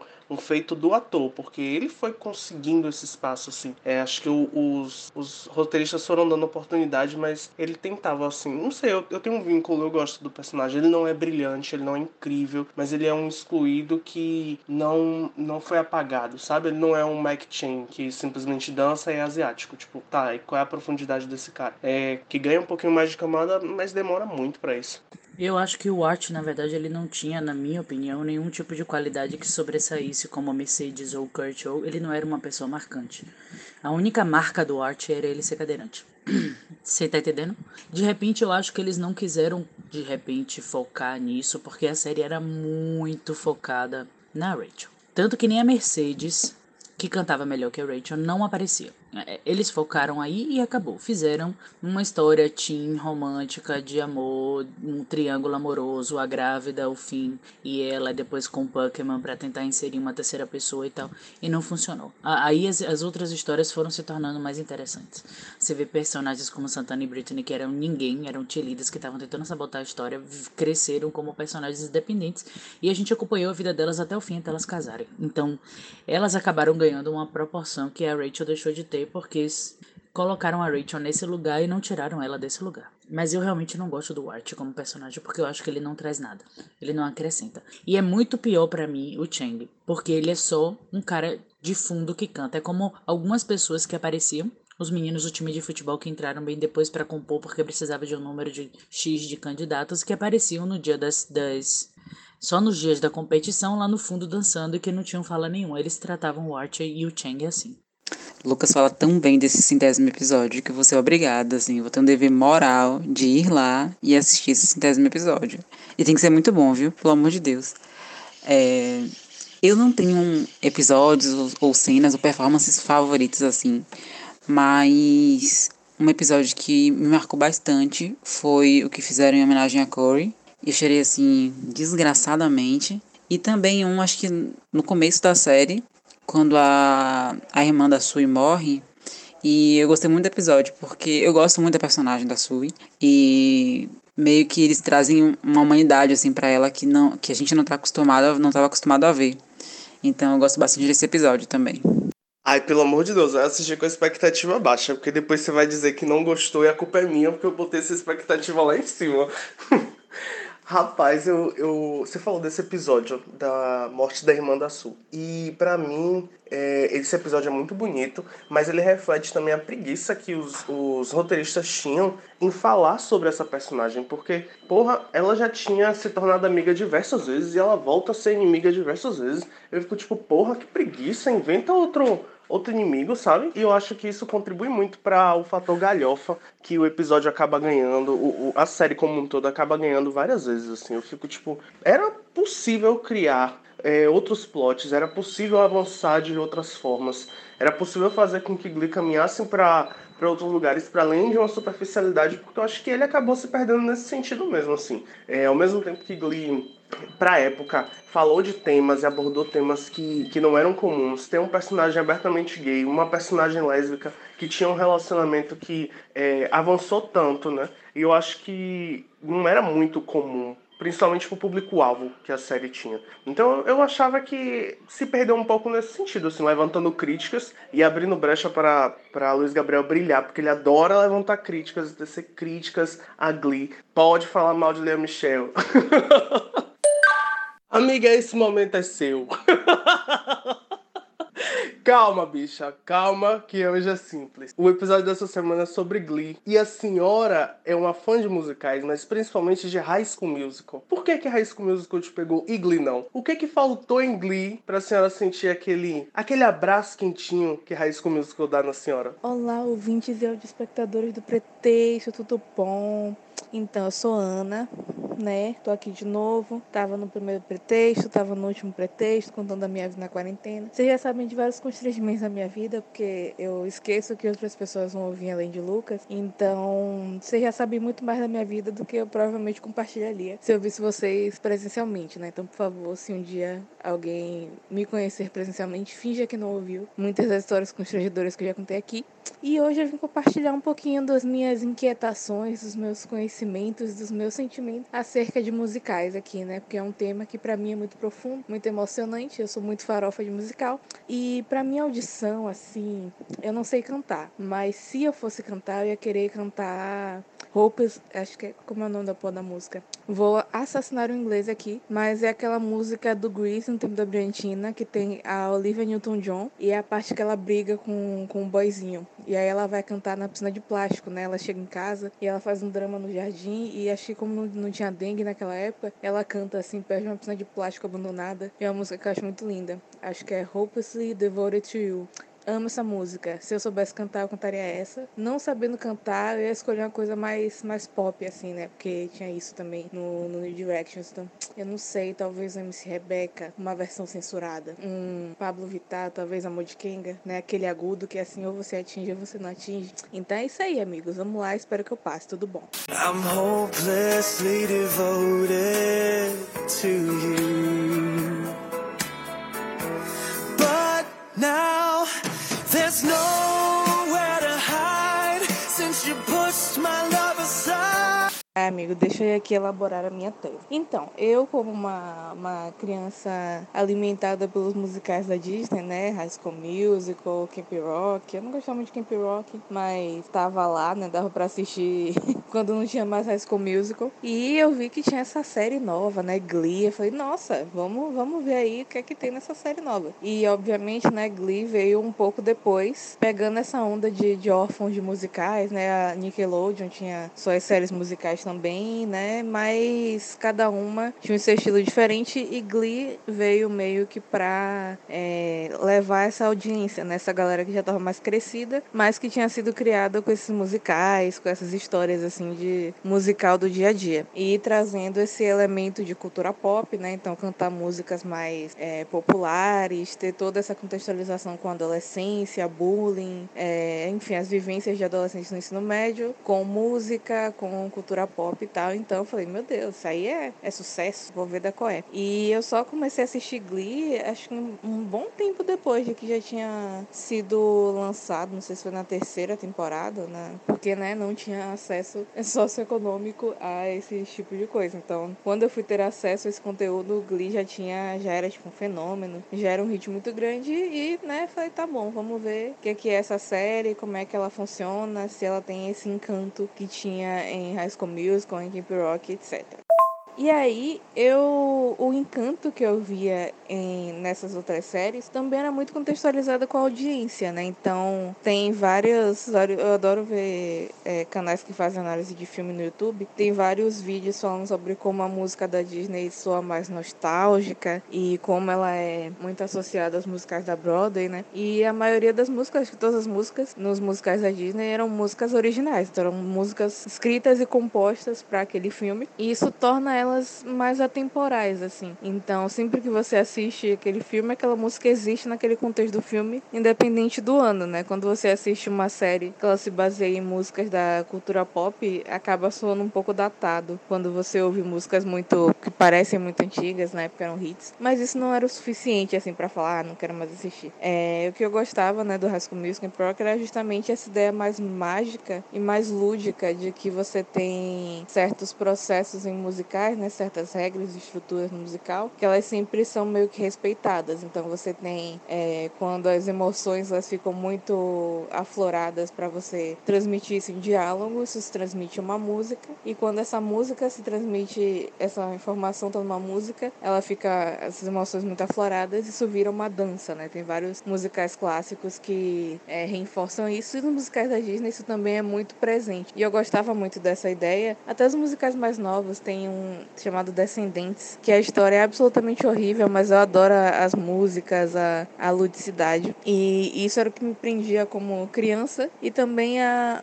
a falta de peso nas narrativas. Eram narrativas muito comuns, assim, eram narrativas muito normais, os riscos não eram tão altos. E para mim, né, como pessoa minoritária, eu precisava de uma válvula de escape, né? Então, falar de, de certos tópicos que são pesados, eu já tenho essa realidade. O que é que eu tenho de escapismo ainda? Então, eu, via, eu vejo ainda esses musicais muito com essa ideia de escapismo, esse mundo fantástico, esse mundo mais. esse mundo fantástico, esse mundo mais colorido. Então, então, eu acho que às vezes é muito essa ideia de escapismo e como Glee não só vai de encontro a isso, a esse escapismo, mas ele pega a realidade dolorosa de minorias e apresenta de uma forma muito errada em várias e várias ocasiões. Existem narrativas ótimas que foram cruciais para pessoas se descobrirem, né, principalmente na parte da adolescência, mas existem pontos em que essas narrativas se tornaram tão é, forçadas que elas acabavam sendo contraintuitivas. Então, o que devia ajudar, na verdade, era uma abordagem muito errada de um problema muito grave. E tem vários exemplos disso. É algo meio o que Malhação se tornou nos últimos anos. Não sei se você tem acompanhado. Ou aquela série é, Os 13 Porquês. É quando você pega um problema muito grave, você fala, ok, isso é um problema que adolescentes sofrem. Minha audiência é de adolescentes que estão nessa idade e podem estar sofrendo com esses problemas. E você tem duas opções aí. Você pode apresentar uma ferramenta para que essas pessoas que estão assistindo tenham vocabulário e tenham conhecimento para poder lidar com isso no dia a dia, o que é muito bom. E você pode também apresentar uma realidade surreal em relação a, a aquilo. Então você pode é, pegar um problema que é muito grave e apresentar uma coisa como se aquilo não fosse nada demais, o que é ruim. Ou você pode literalmente dar uma abordagem completamente absurda aquilo, que vai gerar, só vai intensificar aquele problema para quem está sofrendo e não vai conscientizar ninguém. E isso é o que me incomoda, que Glee fez isso em várias e várias instâncias. Teve na em algumas temporadas, uma, acho que foi as temporadas mais novas, principalmente quando a galera parou de assistir.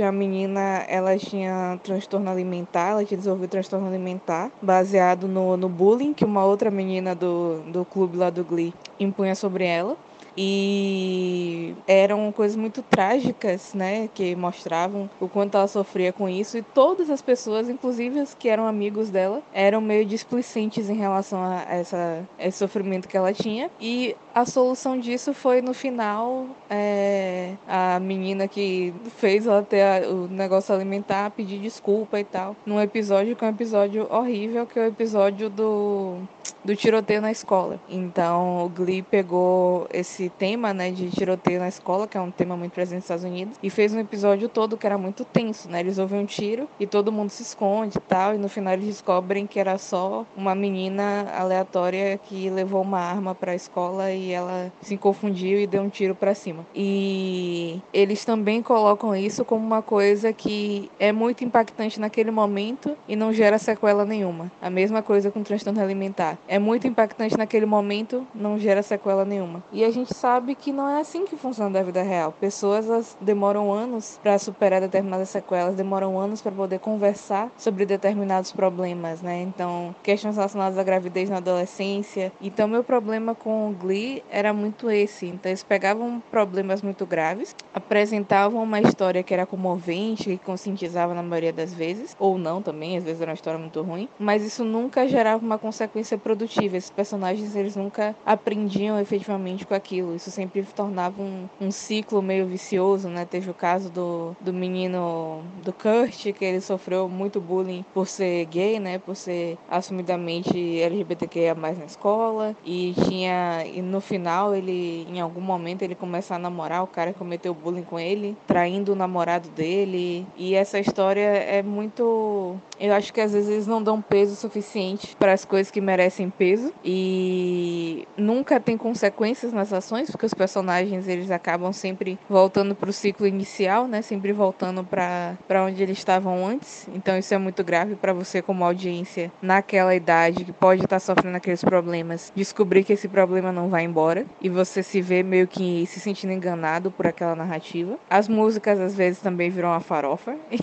e eu acho que isso vai dar uma dissonância de tom muito grande porque eu apresentei coisas muito sérias e agora eu chego e falo, virou uma farofa as músicas. Mas eles começaram a tentar ser muito pop, então pegar e ser muito cultura pop. Tem aquele episódio que eles cantam uma música que era de um meme, né? O, o do What Does the Fox Say? E isso é também, eu acho que isso dá uma decaída na, na qualidade musical da coisa. Os contextos musicais, eles antes eram muito, muito bem definidos. Então você tinha o Mr. Shu, né? Que é o professor, falando o tema da semana. Então, ah, essa semana vai ser duetos. E os duetos geralmente realmente perpassavam as histórias das interações entre os personagens que cantavam os duetos naquele episódio. Então você via a música sendo cantada por essas duas pessoas como um reflexo do que elas passaram naquele episódio, que era muito legal. Mas depois era só tipo, gente, a gente tem que cantar é, Katy Perry, né? Tá aqui na lista, Katy Perry, bota aí, Katy Perry. A gente tem que cantar, como é o nome, não sei quem,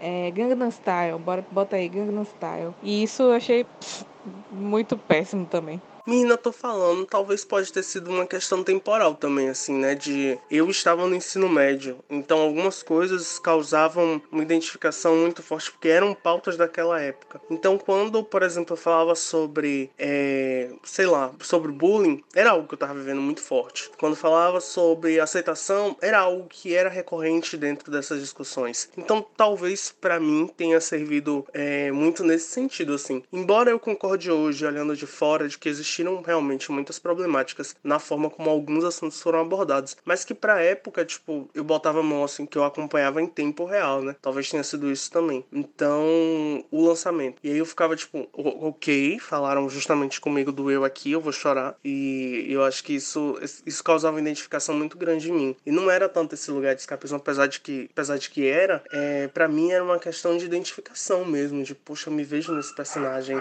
É, e isso para mim se tornava cada vez mais vívido, assim. Sim, sim, eu concordo. Eu acho que esse aspecto ainda hoje é muito positivo. Então, Glee abriu essa, essa enxurrada, né, de, de séries adolescentes, agora tendo essa ideia de diversidade com propósito, né? Eu tenho esse personagem que ele é abertamente LGBT, mas eu tenho um personagem que ele não é abertamente LGBT. Eu tenho essa menina, é, essa menina negra que ela é, canta muito bem, enfim, que ela é, é aquele estereótipo, né, de menina mais é, que fala na cara mesmo, mas eu também tenho essa menina que é negra e é tímida e também faz as coisas dela, né? E é extremamente inteligente. Então eu tenho essa menina que ela é latina, eu tenho, enfim, vários tipos de representatividade que agregam a narrativa. Então a narrativa ela só é boa porque você tem histórias diversas ali dentro e também porque permite com que você veja a sua audiência em um público mais, acho que um público menos estereotipado, né? Então você consegue ver várias narrativas adolescentes nessa época, assim, nessa idade, que sejam um pouco mais ligadas não só a personagens específicos, mas também a vivência daquelas pessoas. Então não é só porque eu sou uma mulher negra que todos os meus amigos são pessoas negras. Eu tenho eu tenho amigos LGBTQIA+,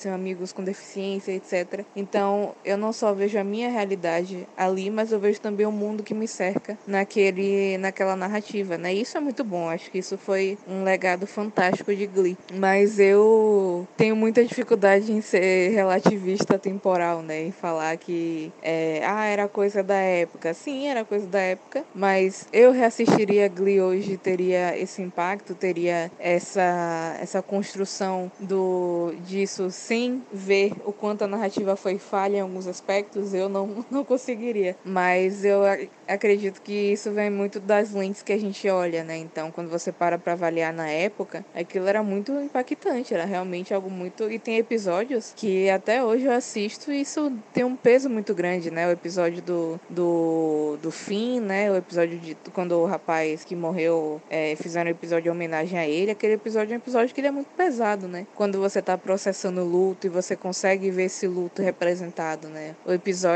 que a, a, a, o treinador do, da escola, né, se assume como trans. Tem um episódio com um, um rapaz trans, uma moça trans também, que ela canta If I Were a Boy, da Beyoncé. E, nossa, eu, eu vou fazer um outro áudio só sobre isso, porque eu choro toda vez que eu vejo só aquela performance. E quando você para para entender esse contexto de que quando alguém que está sofrendo determinada coisa canta essa música, ou é afetado por essa música de alguma maneira, você tem um mundo muito mais amplo. Eu acho que essa é a beleza dos musicais. Quando você pega alguém e essa pessoa está cantando uma música que é exatamente a mesma música que você já ouviu mil vezes em outros contextos, mas o fato de ser aquela pessoa, aquele personagem, naquele ponto da história cantando aquilo, tem um peso muito maior. E eu vejo muito isso como o poder dos musicais, né? Esse poder de transmitir emoção com as vezes coisas que a gente já conhece e ressignificar através da, da música, né?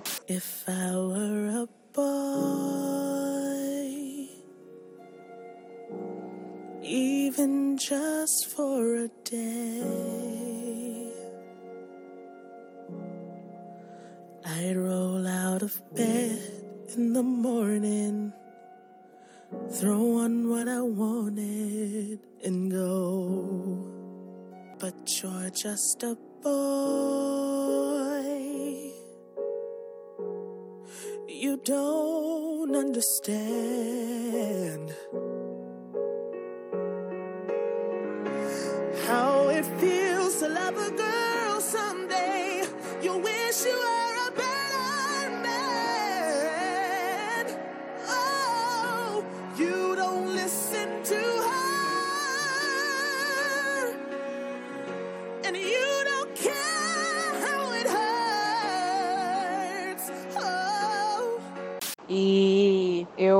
é isso que eu que eu tenho, esse conflito que eu tenho com Glee é justamente esse. Então eu consigo pegar momentos memoráveis de Glee que eu falo tipo isso foi pra mim revolucionário, assim, revolucionou a minha realidade, me fez me sentir melhor comigo mesma, fez com que eu compreendesse melhor é, meus amigos, enfim, todas as pessoas que me cercam. Mas eu não consigo fazer isso constantemente. Então eu consigo lembrar de momentos muito problemáticos, momentos muito ruins, momentos muito constrangedores e eu consigo lembrar de momentos muito impactantes, mas eu não tenho essa constância. E para uma série que durou seis, sete, oito temporadas, não faço ideia quantas temporadas teve, isso é muito é muita coisa, né? Então você ter, sei lá, dois, três momentos assim por temporada e ter temporadas que são completamente sem sentido na narrativa, ter temporadas que os personagens mudam completamente sem ter nenhum critério relacionado ao que eles já passaram, só para ter mais drama. Eu não gosto disso, né? Principalmente quando você se apega emocionalmente aos personagens. E pode ter sido mais fácil com High School Music, com Camp Rock, porque eram filmes, né? Esse só se apega àquele personagem por uma hora e meia a cada dois anos. Então, com uma série que ela é semanal, ela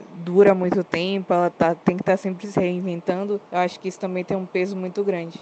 Mas essa performance do, do Alex Newman, Ale- a- acho que é Newman, eu não sei pronunciar o sobrenome, mas é uma performance que pra mim ela capta muito, independente de onde fosse, né? Se fosse de qualquer outro musical ainda seria tão impactante quanto, mas ela capta muito essa ideia de transformação da, da narrativa, né? E da emoção sendo passada ali através da música. Então, se fosse um diálogo, você não ia conseguir ter o mesmo impacto, né? O impacto de você ter uma, uma pessoa trans explicando por que, que, que ela deseja essa normatividade, né? Como que a vida dela seria mais fácil se ela simplesmente conseguisse ser norma, normativa de acordo com o que a sociedade espera e quer de alguém que nasceu com um determinado gênero que foi designado, né? E por que que essa pessoa não consegue fazer isso e a dor que isso causa. Então, é um sentido completamente diferente do que Beyoncé estava cantando, né? Beyoncé ela conta, ela canta no sentido mais de machismo mesmo, né? Então, ela quer que o, o homem que ela tá cantando qual fosse um homem melhor para ela, porque ela tem que ser uma mulher muito boa para ele, né? E ela acha que ela merece mais do que o que está sendo dado.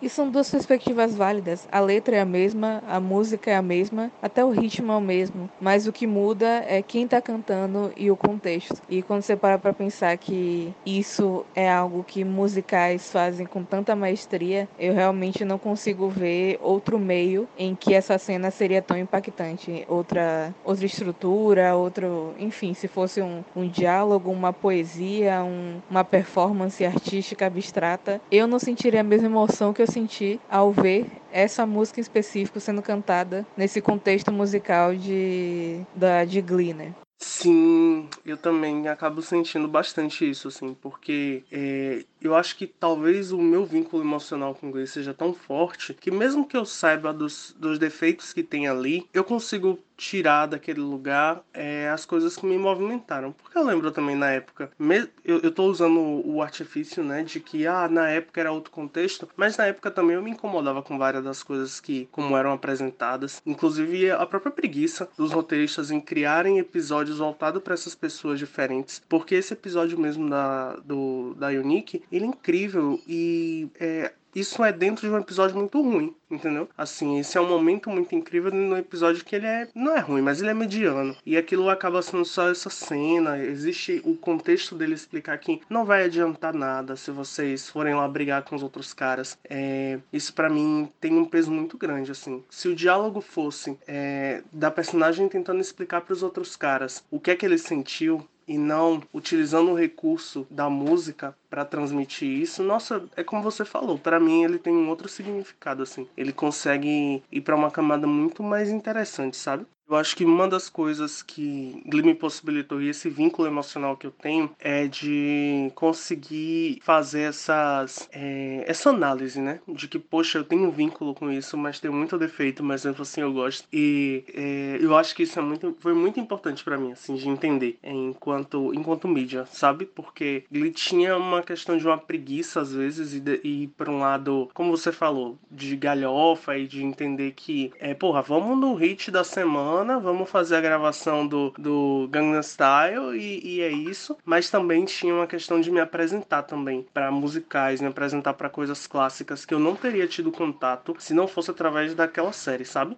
eu dificilmente iria atrás de Barbara Streisand para além é, da, da grande persona que ela foi e o ícone gay. Tem uma música, eu acho, que fala sobre ela, que era bem pop, assim, antigamente. Então, se não fosse por, por essas citações, eu dificilmente iria atrás de entender quais foram as obras em que ela trabalhou e por que, que ela é tão grande. É, e Glee me levou para esses lugares, sabe? Me levou para um contexto de Broadway, me levou para um contexto que é, tá muito fora da minha casinha, assim. E eu gosto muito dessa, dessa sensação que Glee me traz. Sim, eu acho que, para mim, pelo menos, eu. Eu já te contei essa história, mas eu cresci com um DVD musical durante os primeiros anos da minha vida, que era Grease no Tempo da Brilhantina, e eu sei todas todas as frases porque elas foram soldadas na minha mente, porque eu assisti aquilo milhares de vezes por semana e eu adoro até hoje, adoro o Greasy, o antigo, o mais problemático que ele seja. E isso para mim foi a primeira porta de entrada aos musicais, depois vieram os musicais da Disney, depois veio o Glee, então eu já estava acostumada com todo um outro estilo de musical, para depois ver esse musical assim meio cultura pop. E tem um musical que é assim, que é Rock of Ages, mas é muito mais focado numa, numa narrativa de recontextualização contextualizar músicas de rock pra contar uma história, tipo, menina sai do interior e quer ser uma grande estrela e tal. E também é uma música muito legal, as músicas ficaram bem legais, mas não é um musical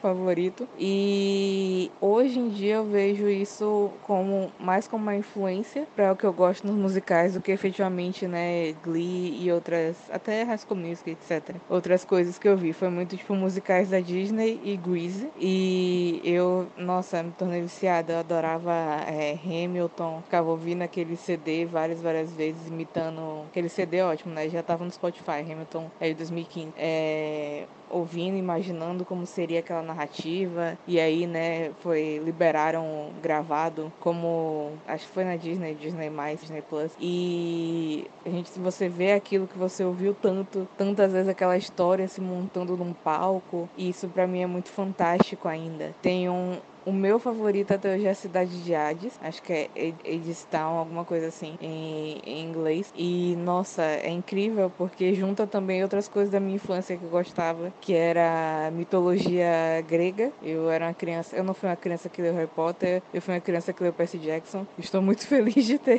de poder falar isso hoje, porque, né, Joanne Rowling aí, né, problemático. Mas eu acho que essas influências fazem muita diferença também, até na maneira de perceber musical, porque eu já já vi muitas pessoas que param e falam, mas eu não entendo musical. Eu não entendo porque que as pessoas começam a cantar do nada. Eu não entendo qual é a diferença. Como é que as pessoas acham que isso faz sentido? E não sei o que. E eu acho que falta um pouco dessa contextualização com essa magia, né? Essa contextualização de sentimento, dessas emoções se transbordando numa, numa narrativa. E eu, com uma mente que já foi construída nisso, não consigo pensar o contrário, né? Eu não consigo como ver como alguém pode achar determinado determinadas cenas de são extremamente emocionantes e musical, ridículas, né? Nossa, porque essa pessoa tá cantando virada de costas para todo mundo, no centro do palco, não sei o que, não faz sentido nenhum isso. E eu fico tipo, pelo amor de Deus, presta atenção, ou vê o que, que tá acontecendo nessa narrativa.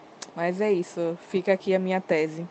Tem como não falar mal dessa mulher, pelo amor de Deus? Mulher podre. E assim, o próprio elenco já tacava fogo uns nos outros mesmo, né? Porque Glee sempre foi conhecida como uma produção que tinha muitas brigas nos bastidores. É, eu acho que o livro da, da Naya abria isso abertamente. É, Glee tem, tem a, a como é que diz, a maldição, né, de Glee, que eles falam. E é bizarro porque várias tragédias e várias coisas ruins foram perpetuadas naquele set, desde o racismo, e é foda, porque era uma série que existia com o princípio também de desconstruir esses, essas ideias e, e desconstruir essas, é, esses preconceitos, e acabou que reafirmou por muito tempo.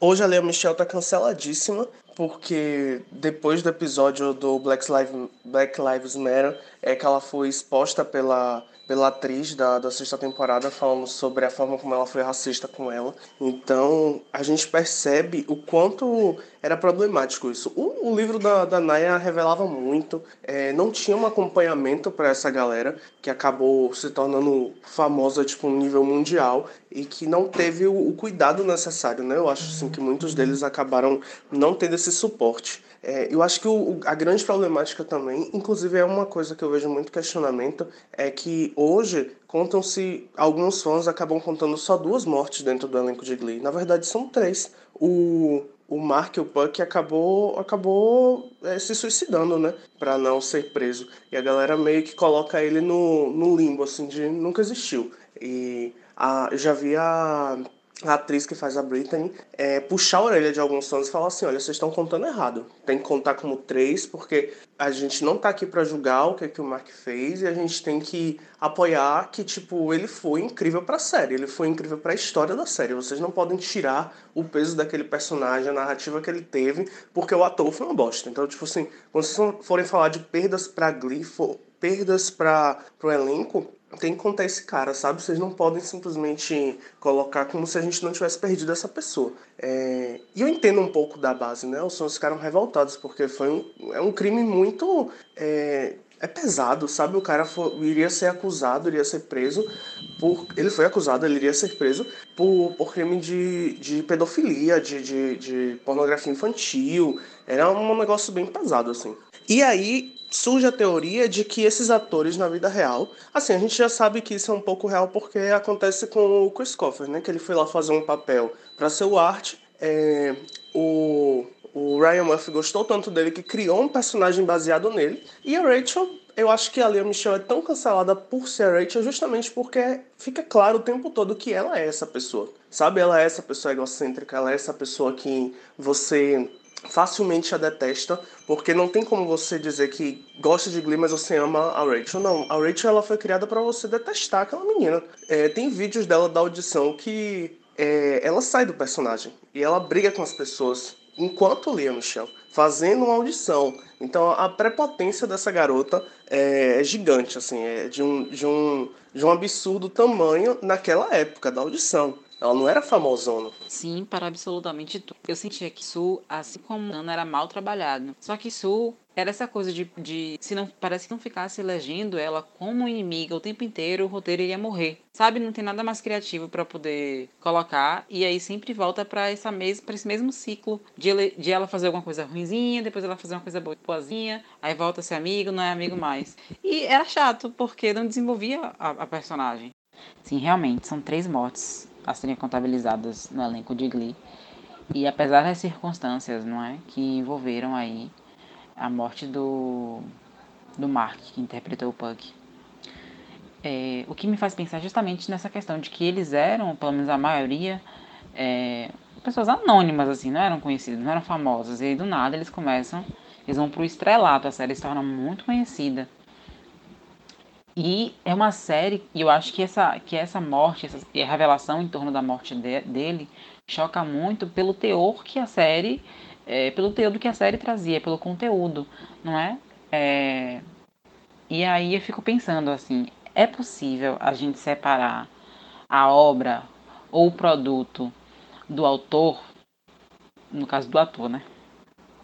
Eu acho essa discussão bem complicada, mas eu vou fazer um recorte pro Puck, porque eu acho que nesse caso a gente consegue analisar um pouquinho de quem era esse personagem, né? Qual era o tipo de narrativa que ele trazia, é, em que lugar é que ele ocupava. Eu acho que o Mark ele era um, uma pessoa que, desde o início e até finalizou no arco dele, ele nunca foi a pessoa que tinha esperança de ser um cara foda ou que ele iria mudar. Sabe, se você parar pra ver até última, as últimas participações dele, que foi quando o Finn tava meio perdido, e aí eles se encontraram é, na faculdade, que o Finn resolve ir pra faculdade com o fim do, do New Directions, então ele resolve ir pra faculdade, ele encontra com o Puck lá fazendo festa. É, tava muito bom, tava aquela putaria, tipo, o Puck não queria nada com a hora do mundo, ia dizer a hora do Brasil, mas não era do Brasil, era dos Estados Unidos. Então ele não queria nada com nada, mas ainda assim ele vira pro fim e fala, tipo, olha, eu sou eu e eu vou continuar nisso aqui, mas você precisa é, tomar responsabilidade,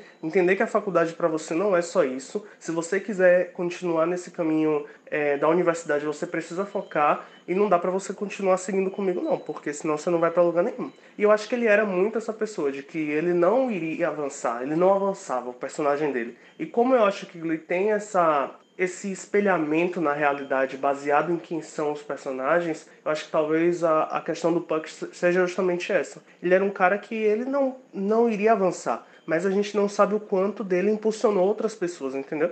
Ele é meio que o faz o que eu digo, não faço o que eu faço. Tipo, tô aqui te dando um conselho, mas eu sou um bosta. Eu deveria estar ouvindo esse conselho e aplicando para minha própria vida. É, o arco dele com, com a, a treinadora Betsy, eu não lembro o nome, que depois transiciona, treinador, é, é muito bonito ele cantando aquela versão de Mim. Someday I'll be living in a big old city, and all you're ever gonna be is me. Da Taylor Swift é muito linda, é uma das versões mais bonitinhas assim da música. É, e me emociona muito falando sobre isso, assim, porra, o mundo é cruel comigo, mas ele também foi, inclusive ele também era, era, era o jeito dele encarar o mundo, o personagem. E eu acho que isso refletia no, na pessoa dele aqui fora, era como ele abordava e como ele continuava o mundo. Então entenda um pouco da abordagem dela de falar, porra, não dá pra gente esquecer quem foi esse cara, apesar dos erros dele. E eu acho que isso acontece nas nossas vidas com pessoas que a gente encontra que não são melhores exemplos de pessoas a serem seguidas, mas que foram boas pessoas pra gente. Eu não sei se você tem alguns exemplos nesse caso, mas sabe aquela pessoa que faz, hum, toda errada, mas tipo, porra, quando eu preciso, estende a mão para mim e me ajuda. Mesmo com, com os erros dela, mesmo não escolhendo um caminho que eu concordo. É, eu acho que é muito nesse, nesse caminho que a discussão, desculpa, é, do, do Puck vai.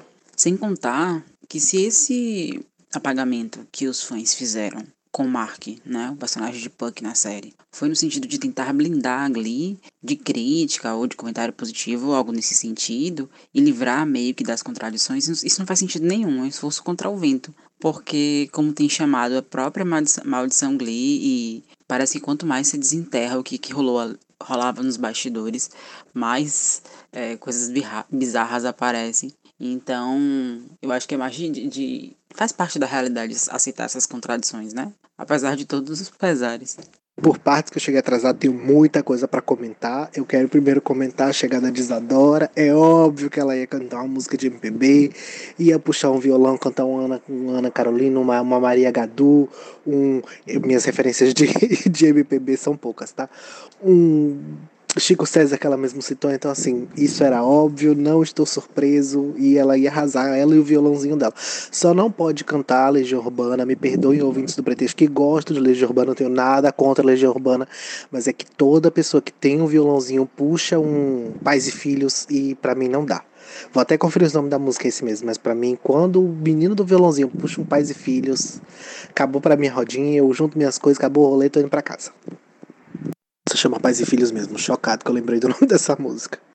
E é, respondendo a, resposta, a, pergunta de Lucas, o meu episódio favorito de Glee, na verdade não é nem meu episódio favorito, mas assim, o episódio que eu guardo com muito carinho, que eu gosto, e que eu vou sempre recorrer ele quando eu precisar ver um episódio, é o episódio 14 da primeira temporada, o Hello, é, ainda tem o Jesse, né? O Jesse, quem faz é o, é o Jonathan Groff. O Jonathan Groff fez músicas como Hamilton, ele é o, o, o personagem de, masculino de, de Frozen, então assim, eu gosto bastante dele. Ele também faz Might Hunter da, da Netflix, eu gosto muito dele. Ele tá na primeira temporada de Glee, a única temporada que ele participa. É, e aí ele tá nessa temporada, e na primeira temporada ele tá nesse episódio e ele e a, e a, a Lia Michelle, né, a Rachel, eles cantam Hello do Lionel Richie.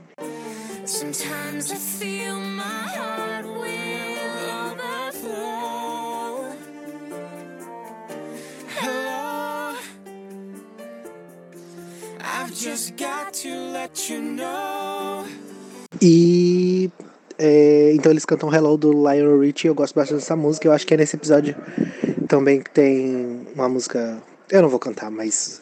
É, Hope Gives You Hell é uma música que eu gosto bastante. Um outro episódio que eu gosto também bastante é o que eles cantam é, Total Eclipse of the Heart. É outra, outro episódio que eu gosto bastante. Eu não lembro que episódio é, mas eu vivo vendo essa, essa performance no, no YouTube. Talvez seja até o mesmo episódio, viu? Não, mas eu não lembro de verdade. Mas esse eu gosto bastante. Ah, falar mal de Lia Michelle pra mim é um esporte. É uma coisa que me faz bem, uma coisa que renova a minha pele, é uma coisa que eu gosto bastante. Não sei se todo mundo sabe, e eu também não, não sei se todo mundo já comentou da, da fama que a Lia Michelle tinha, né? Dela ser horrível no, nos bastidores. Ah, o episódio 100 é bom sim, Isadora. Pode assistir o episódio 100, que ele é muito bom, muito bom de verdade. Foi assim um, uma recuperação de Glee, numa temporada bastante fraquinha. O centésimo episódio foi assim uma salvação para aquela temporada. É muito bom, de verdade, é meio nostálgico. Falando nostálgico, eu gosto da, das meninas cantando Say a Little Prayer.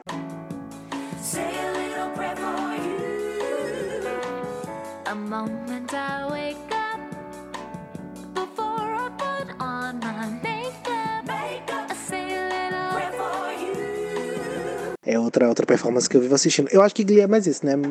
Quando, quando eu retorno a Glee, mais do que o episódio em si, eu retorno nas performances. Então eu tenho muito na memória a performance de Walking on the Sunshine com, com Halo.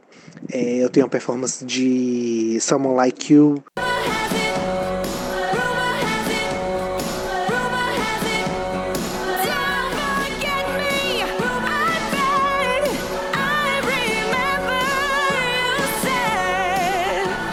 Então eu, eu tenho mais é, as, a referência das, das, das performances do que do episódio inteiro em si.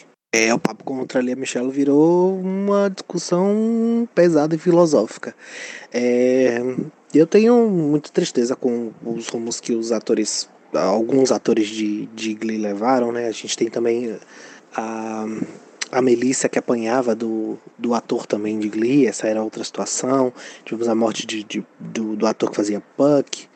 É, tivemos mais recentemente a morte da, da Naya. Então, assim, é uma situação complicada para a série, mas. E as pessoas estão aí, né? É, sofrendo as consequências, eu, eu digo, das, das, das que sobreviveram. Ali, Michelle, por exemplo, canceladíssima. Mas mesmo com tudo isso, eu ainda acho que foi uma, uma série assim, bastante marcante pro, pro mercado adolescente, eu diria. É, e tanto que deu certo pro Ryan Murphy, né? Que agora ele doutores de, de séries e caga todas elas, mas é um dos maiores. E é uma série que, que tem um, um espacinho assim no, no coração, eu acho que dos, dos americanos mesmo. Não tô nem falando da gente brasileira, não, mas acho que até dos próprios americanos. Não foi uma série que, que super estourou lá nos Estados Unidos, não era. É, até que rendeu bastante, né? Rendeu bastante temporada, mas era da, da Fox e tal, então assim tinha bastante coisa. Mas eu acho que muito adolescente lá dos Estados Unidos guarda com muito carinho no coração. Tiveram, tanto que tiveram até shows, lotavam estádios, né? Então é, é bem bacana ver o, o, o legado que construiu enquanto, enquanto existia. Bem bacana.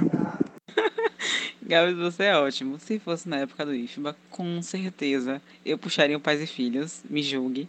Mas não tem como não estar aprendendo violão. Quer dizer, até tem como, mas é um caminho muito fácil de se começar é, tocando Legião Urbana. Mas assim, hoje estou curado desse vício, ok? Pior que eu sei, eu imagino mesmo que seja mais fácil tocar, por isso todo mundo toca, e é por isso que, que eu odeio.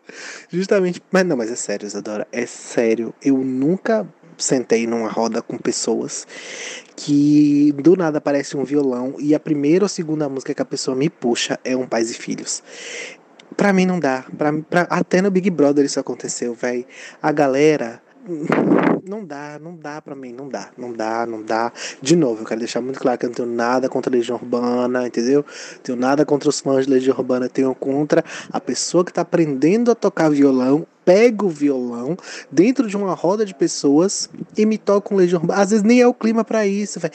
Às vezes a gente tá conversando um papo super alegre e o cara me puxa um. É preciso amar as pessoas como se não houvesse amanhã? Ah, não. Não, não, não, não, não, não, não. Tem algumas pessoas que eu não vou amar. Nem se tivesse amanhã, eu ia amar. Quanto mais não tem, aí é que eu não vou amar mesmo. Que não vai ter amanhã. Não vou ter que olhar pra cara daquela desgraçada, daquela pessoa. Então eu vou odiar mesmo ela hoje, enquanto eu ainda posso. Então meu ódio, na verdade, ele vem muito disso. Tenho nada contra amigos que tocam Legião Urbana, até tenho amigos que são.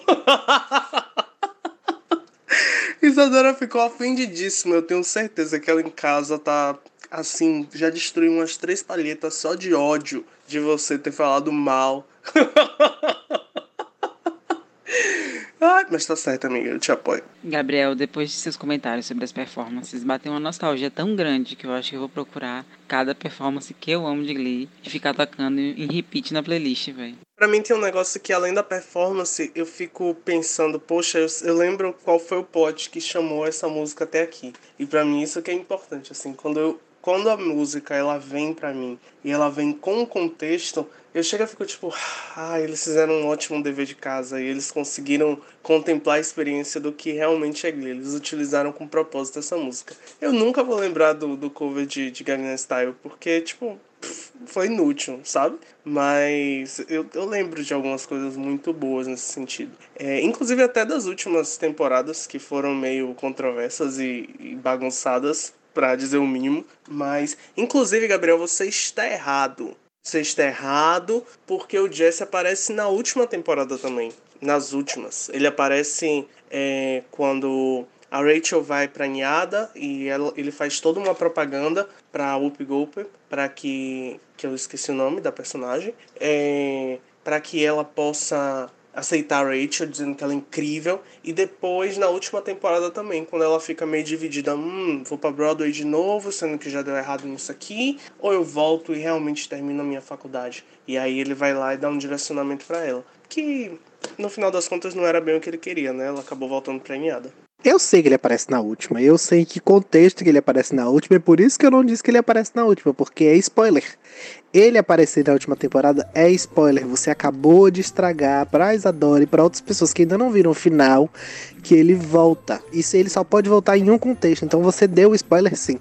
Gabi, eu acho que ele nem estra- estragou, sabe? Eu acho que ele deu um incentivo pra quem, como eu, volte e termine de assistir essa série do coração. Porque, sinceramente, velho, pra mim a quinta temporada eles, eles estragam um pouco, pra ser generosa. Então, saber de coisas boas acontecendo no final da série é um incentivo pra voltar a assisti-la. Tem que concordar, na quinta temporada é uma bomba mesmo. Mas é na quinta que tem o episódio 100, se eu não me engano. Então, tem esse. Você largou antes do episódio 100, né? Um pouquinho antes. Porque se eu não me engano, aí você tá forçando demais a minha memória. Mas eu acho que é no, na quinta temporada, porque a sexta temporada é a última, ela é mais curtinha. Então acho que foi na quinta temporada que teve o centésimo episódio. E ele é bom de verdade. É, depois dessa nossa conversa, eu tô considerando não só ir assistir o centésimo, como assistir as outras temporadas que eu não assisti. O que vai requerer um esforço enorme, né?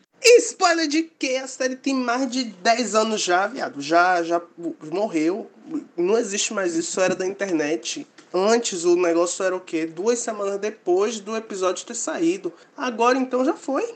Muito obrigado, Isadora. Assim como eu ajudei você, eu espero ter ajudado outras pessoas que não tiveram a iluminação de Glee em suas vidas. Sim, a quarta começa a desandar, aí lá pro meio da quarta morreu de vez. Vira um brega, um brega mesmo. Aí chega na metade da quinta, quem começa a salvar a série de novo é o centésimo episódio. Aí eles começam a colocar as coisas nos eixos para alinhar para um final. De qualquer forma, fica aí a recomendação para assistir essa série incrível, que como você viu, inspirou muita gente. A gente é encantado por essa série, espero que tenha dado para você sentir um gostinho e dado saudade, assim como o Isa falou, é, dar uma maratonada nem que seja nos, nos vídeos e nas músicas e nos covers fantásticos. Espero que te encante, assim como o pretexto. Espero que você esteja aqui no próximo episódio. Maratona os outros, recomenda para os amigos. Obrigado a todo mundo que participou e que colabora. Inclusive Dani só chegou a participar desse episódio porque ela viu a postagem lá no Instagram, então segue a gente. E é isso. Muito obrigado pelo carinho. Um beijo, até o próximo.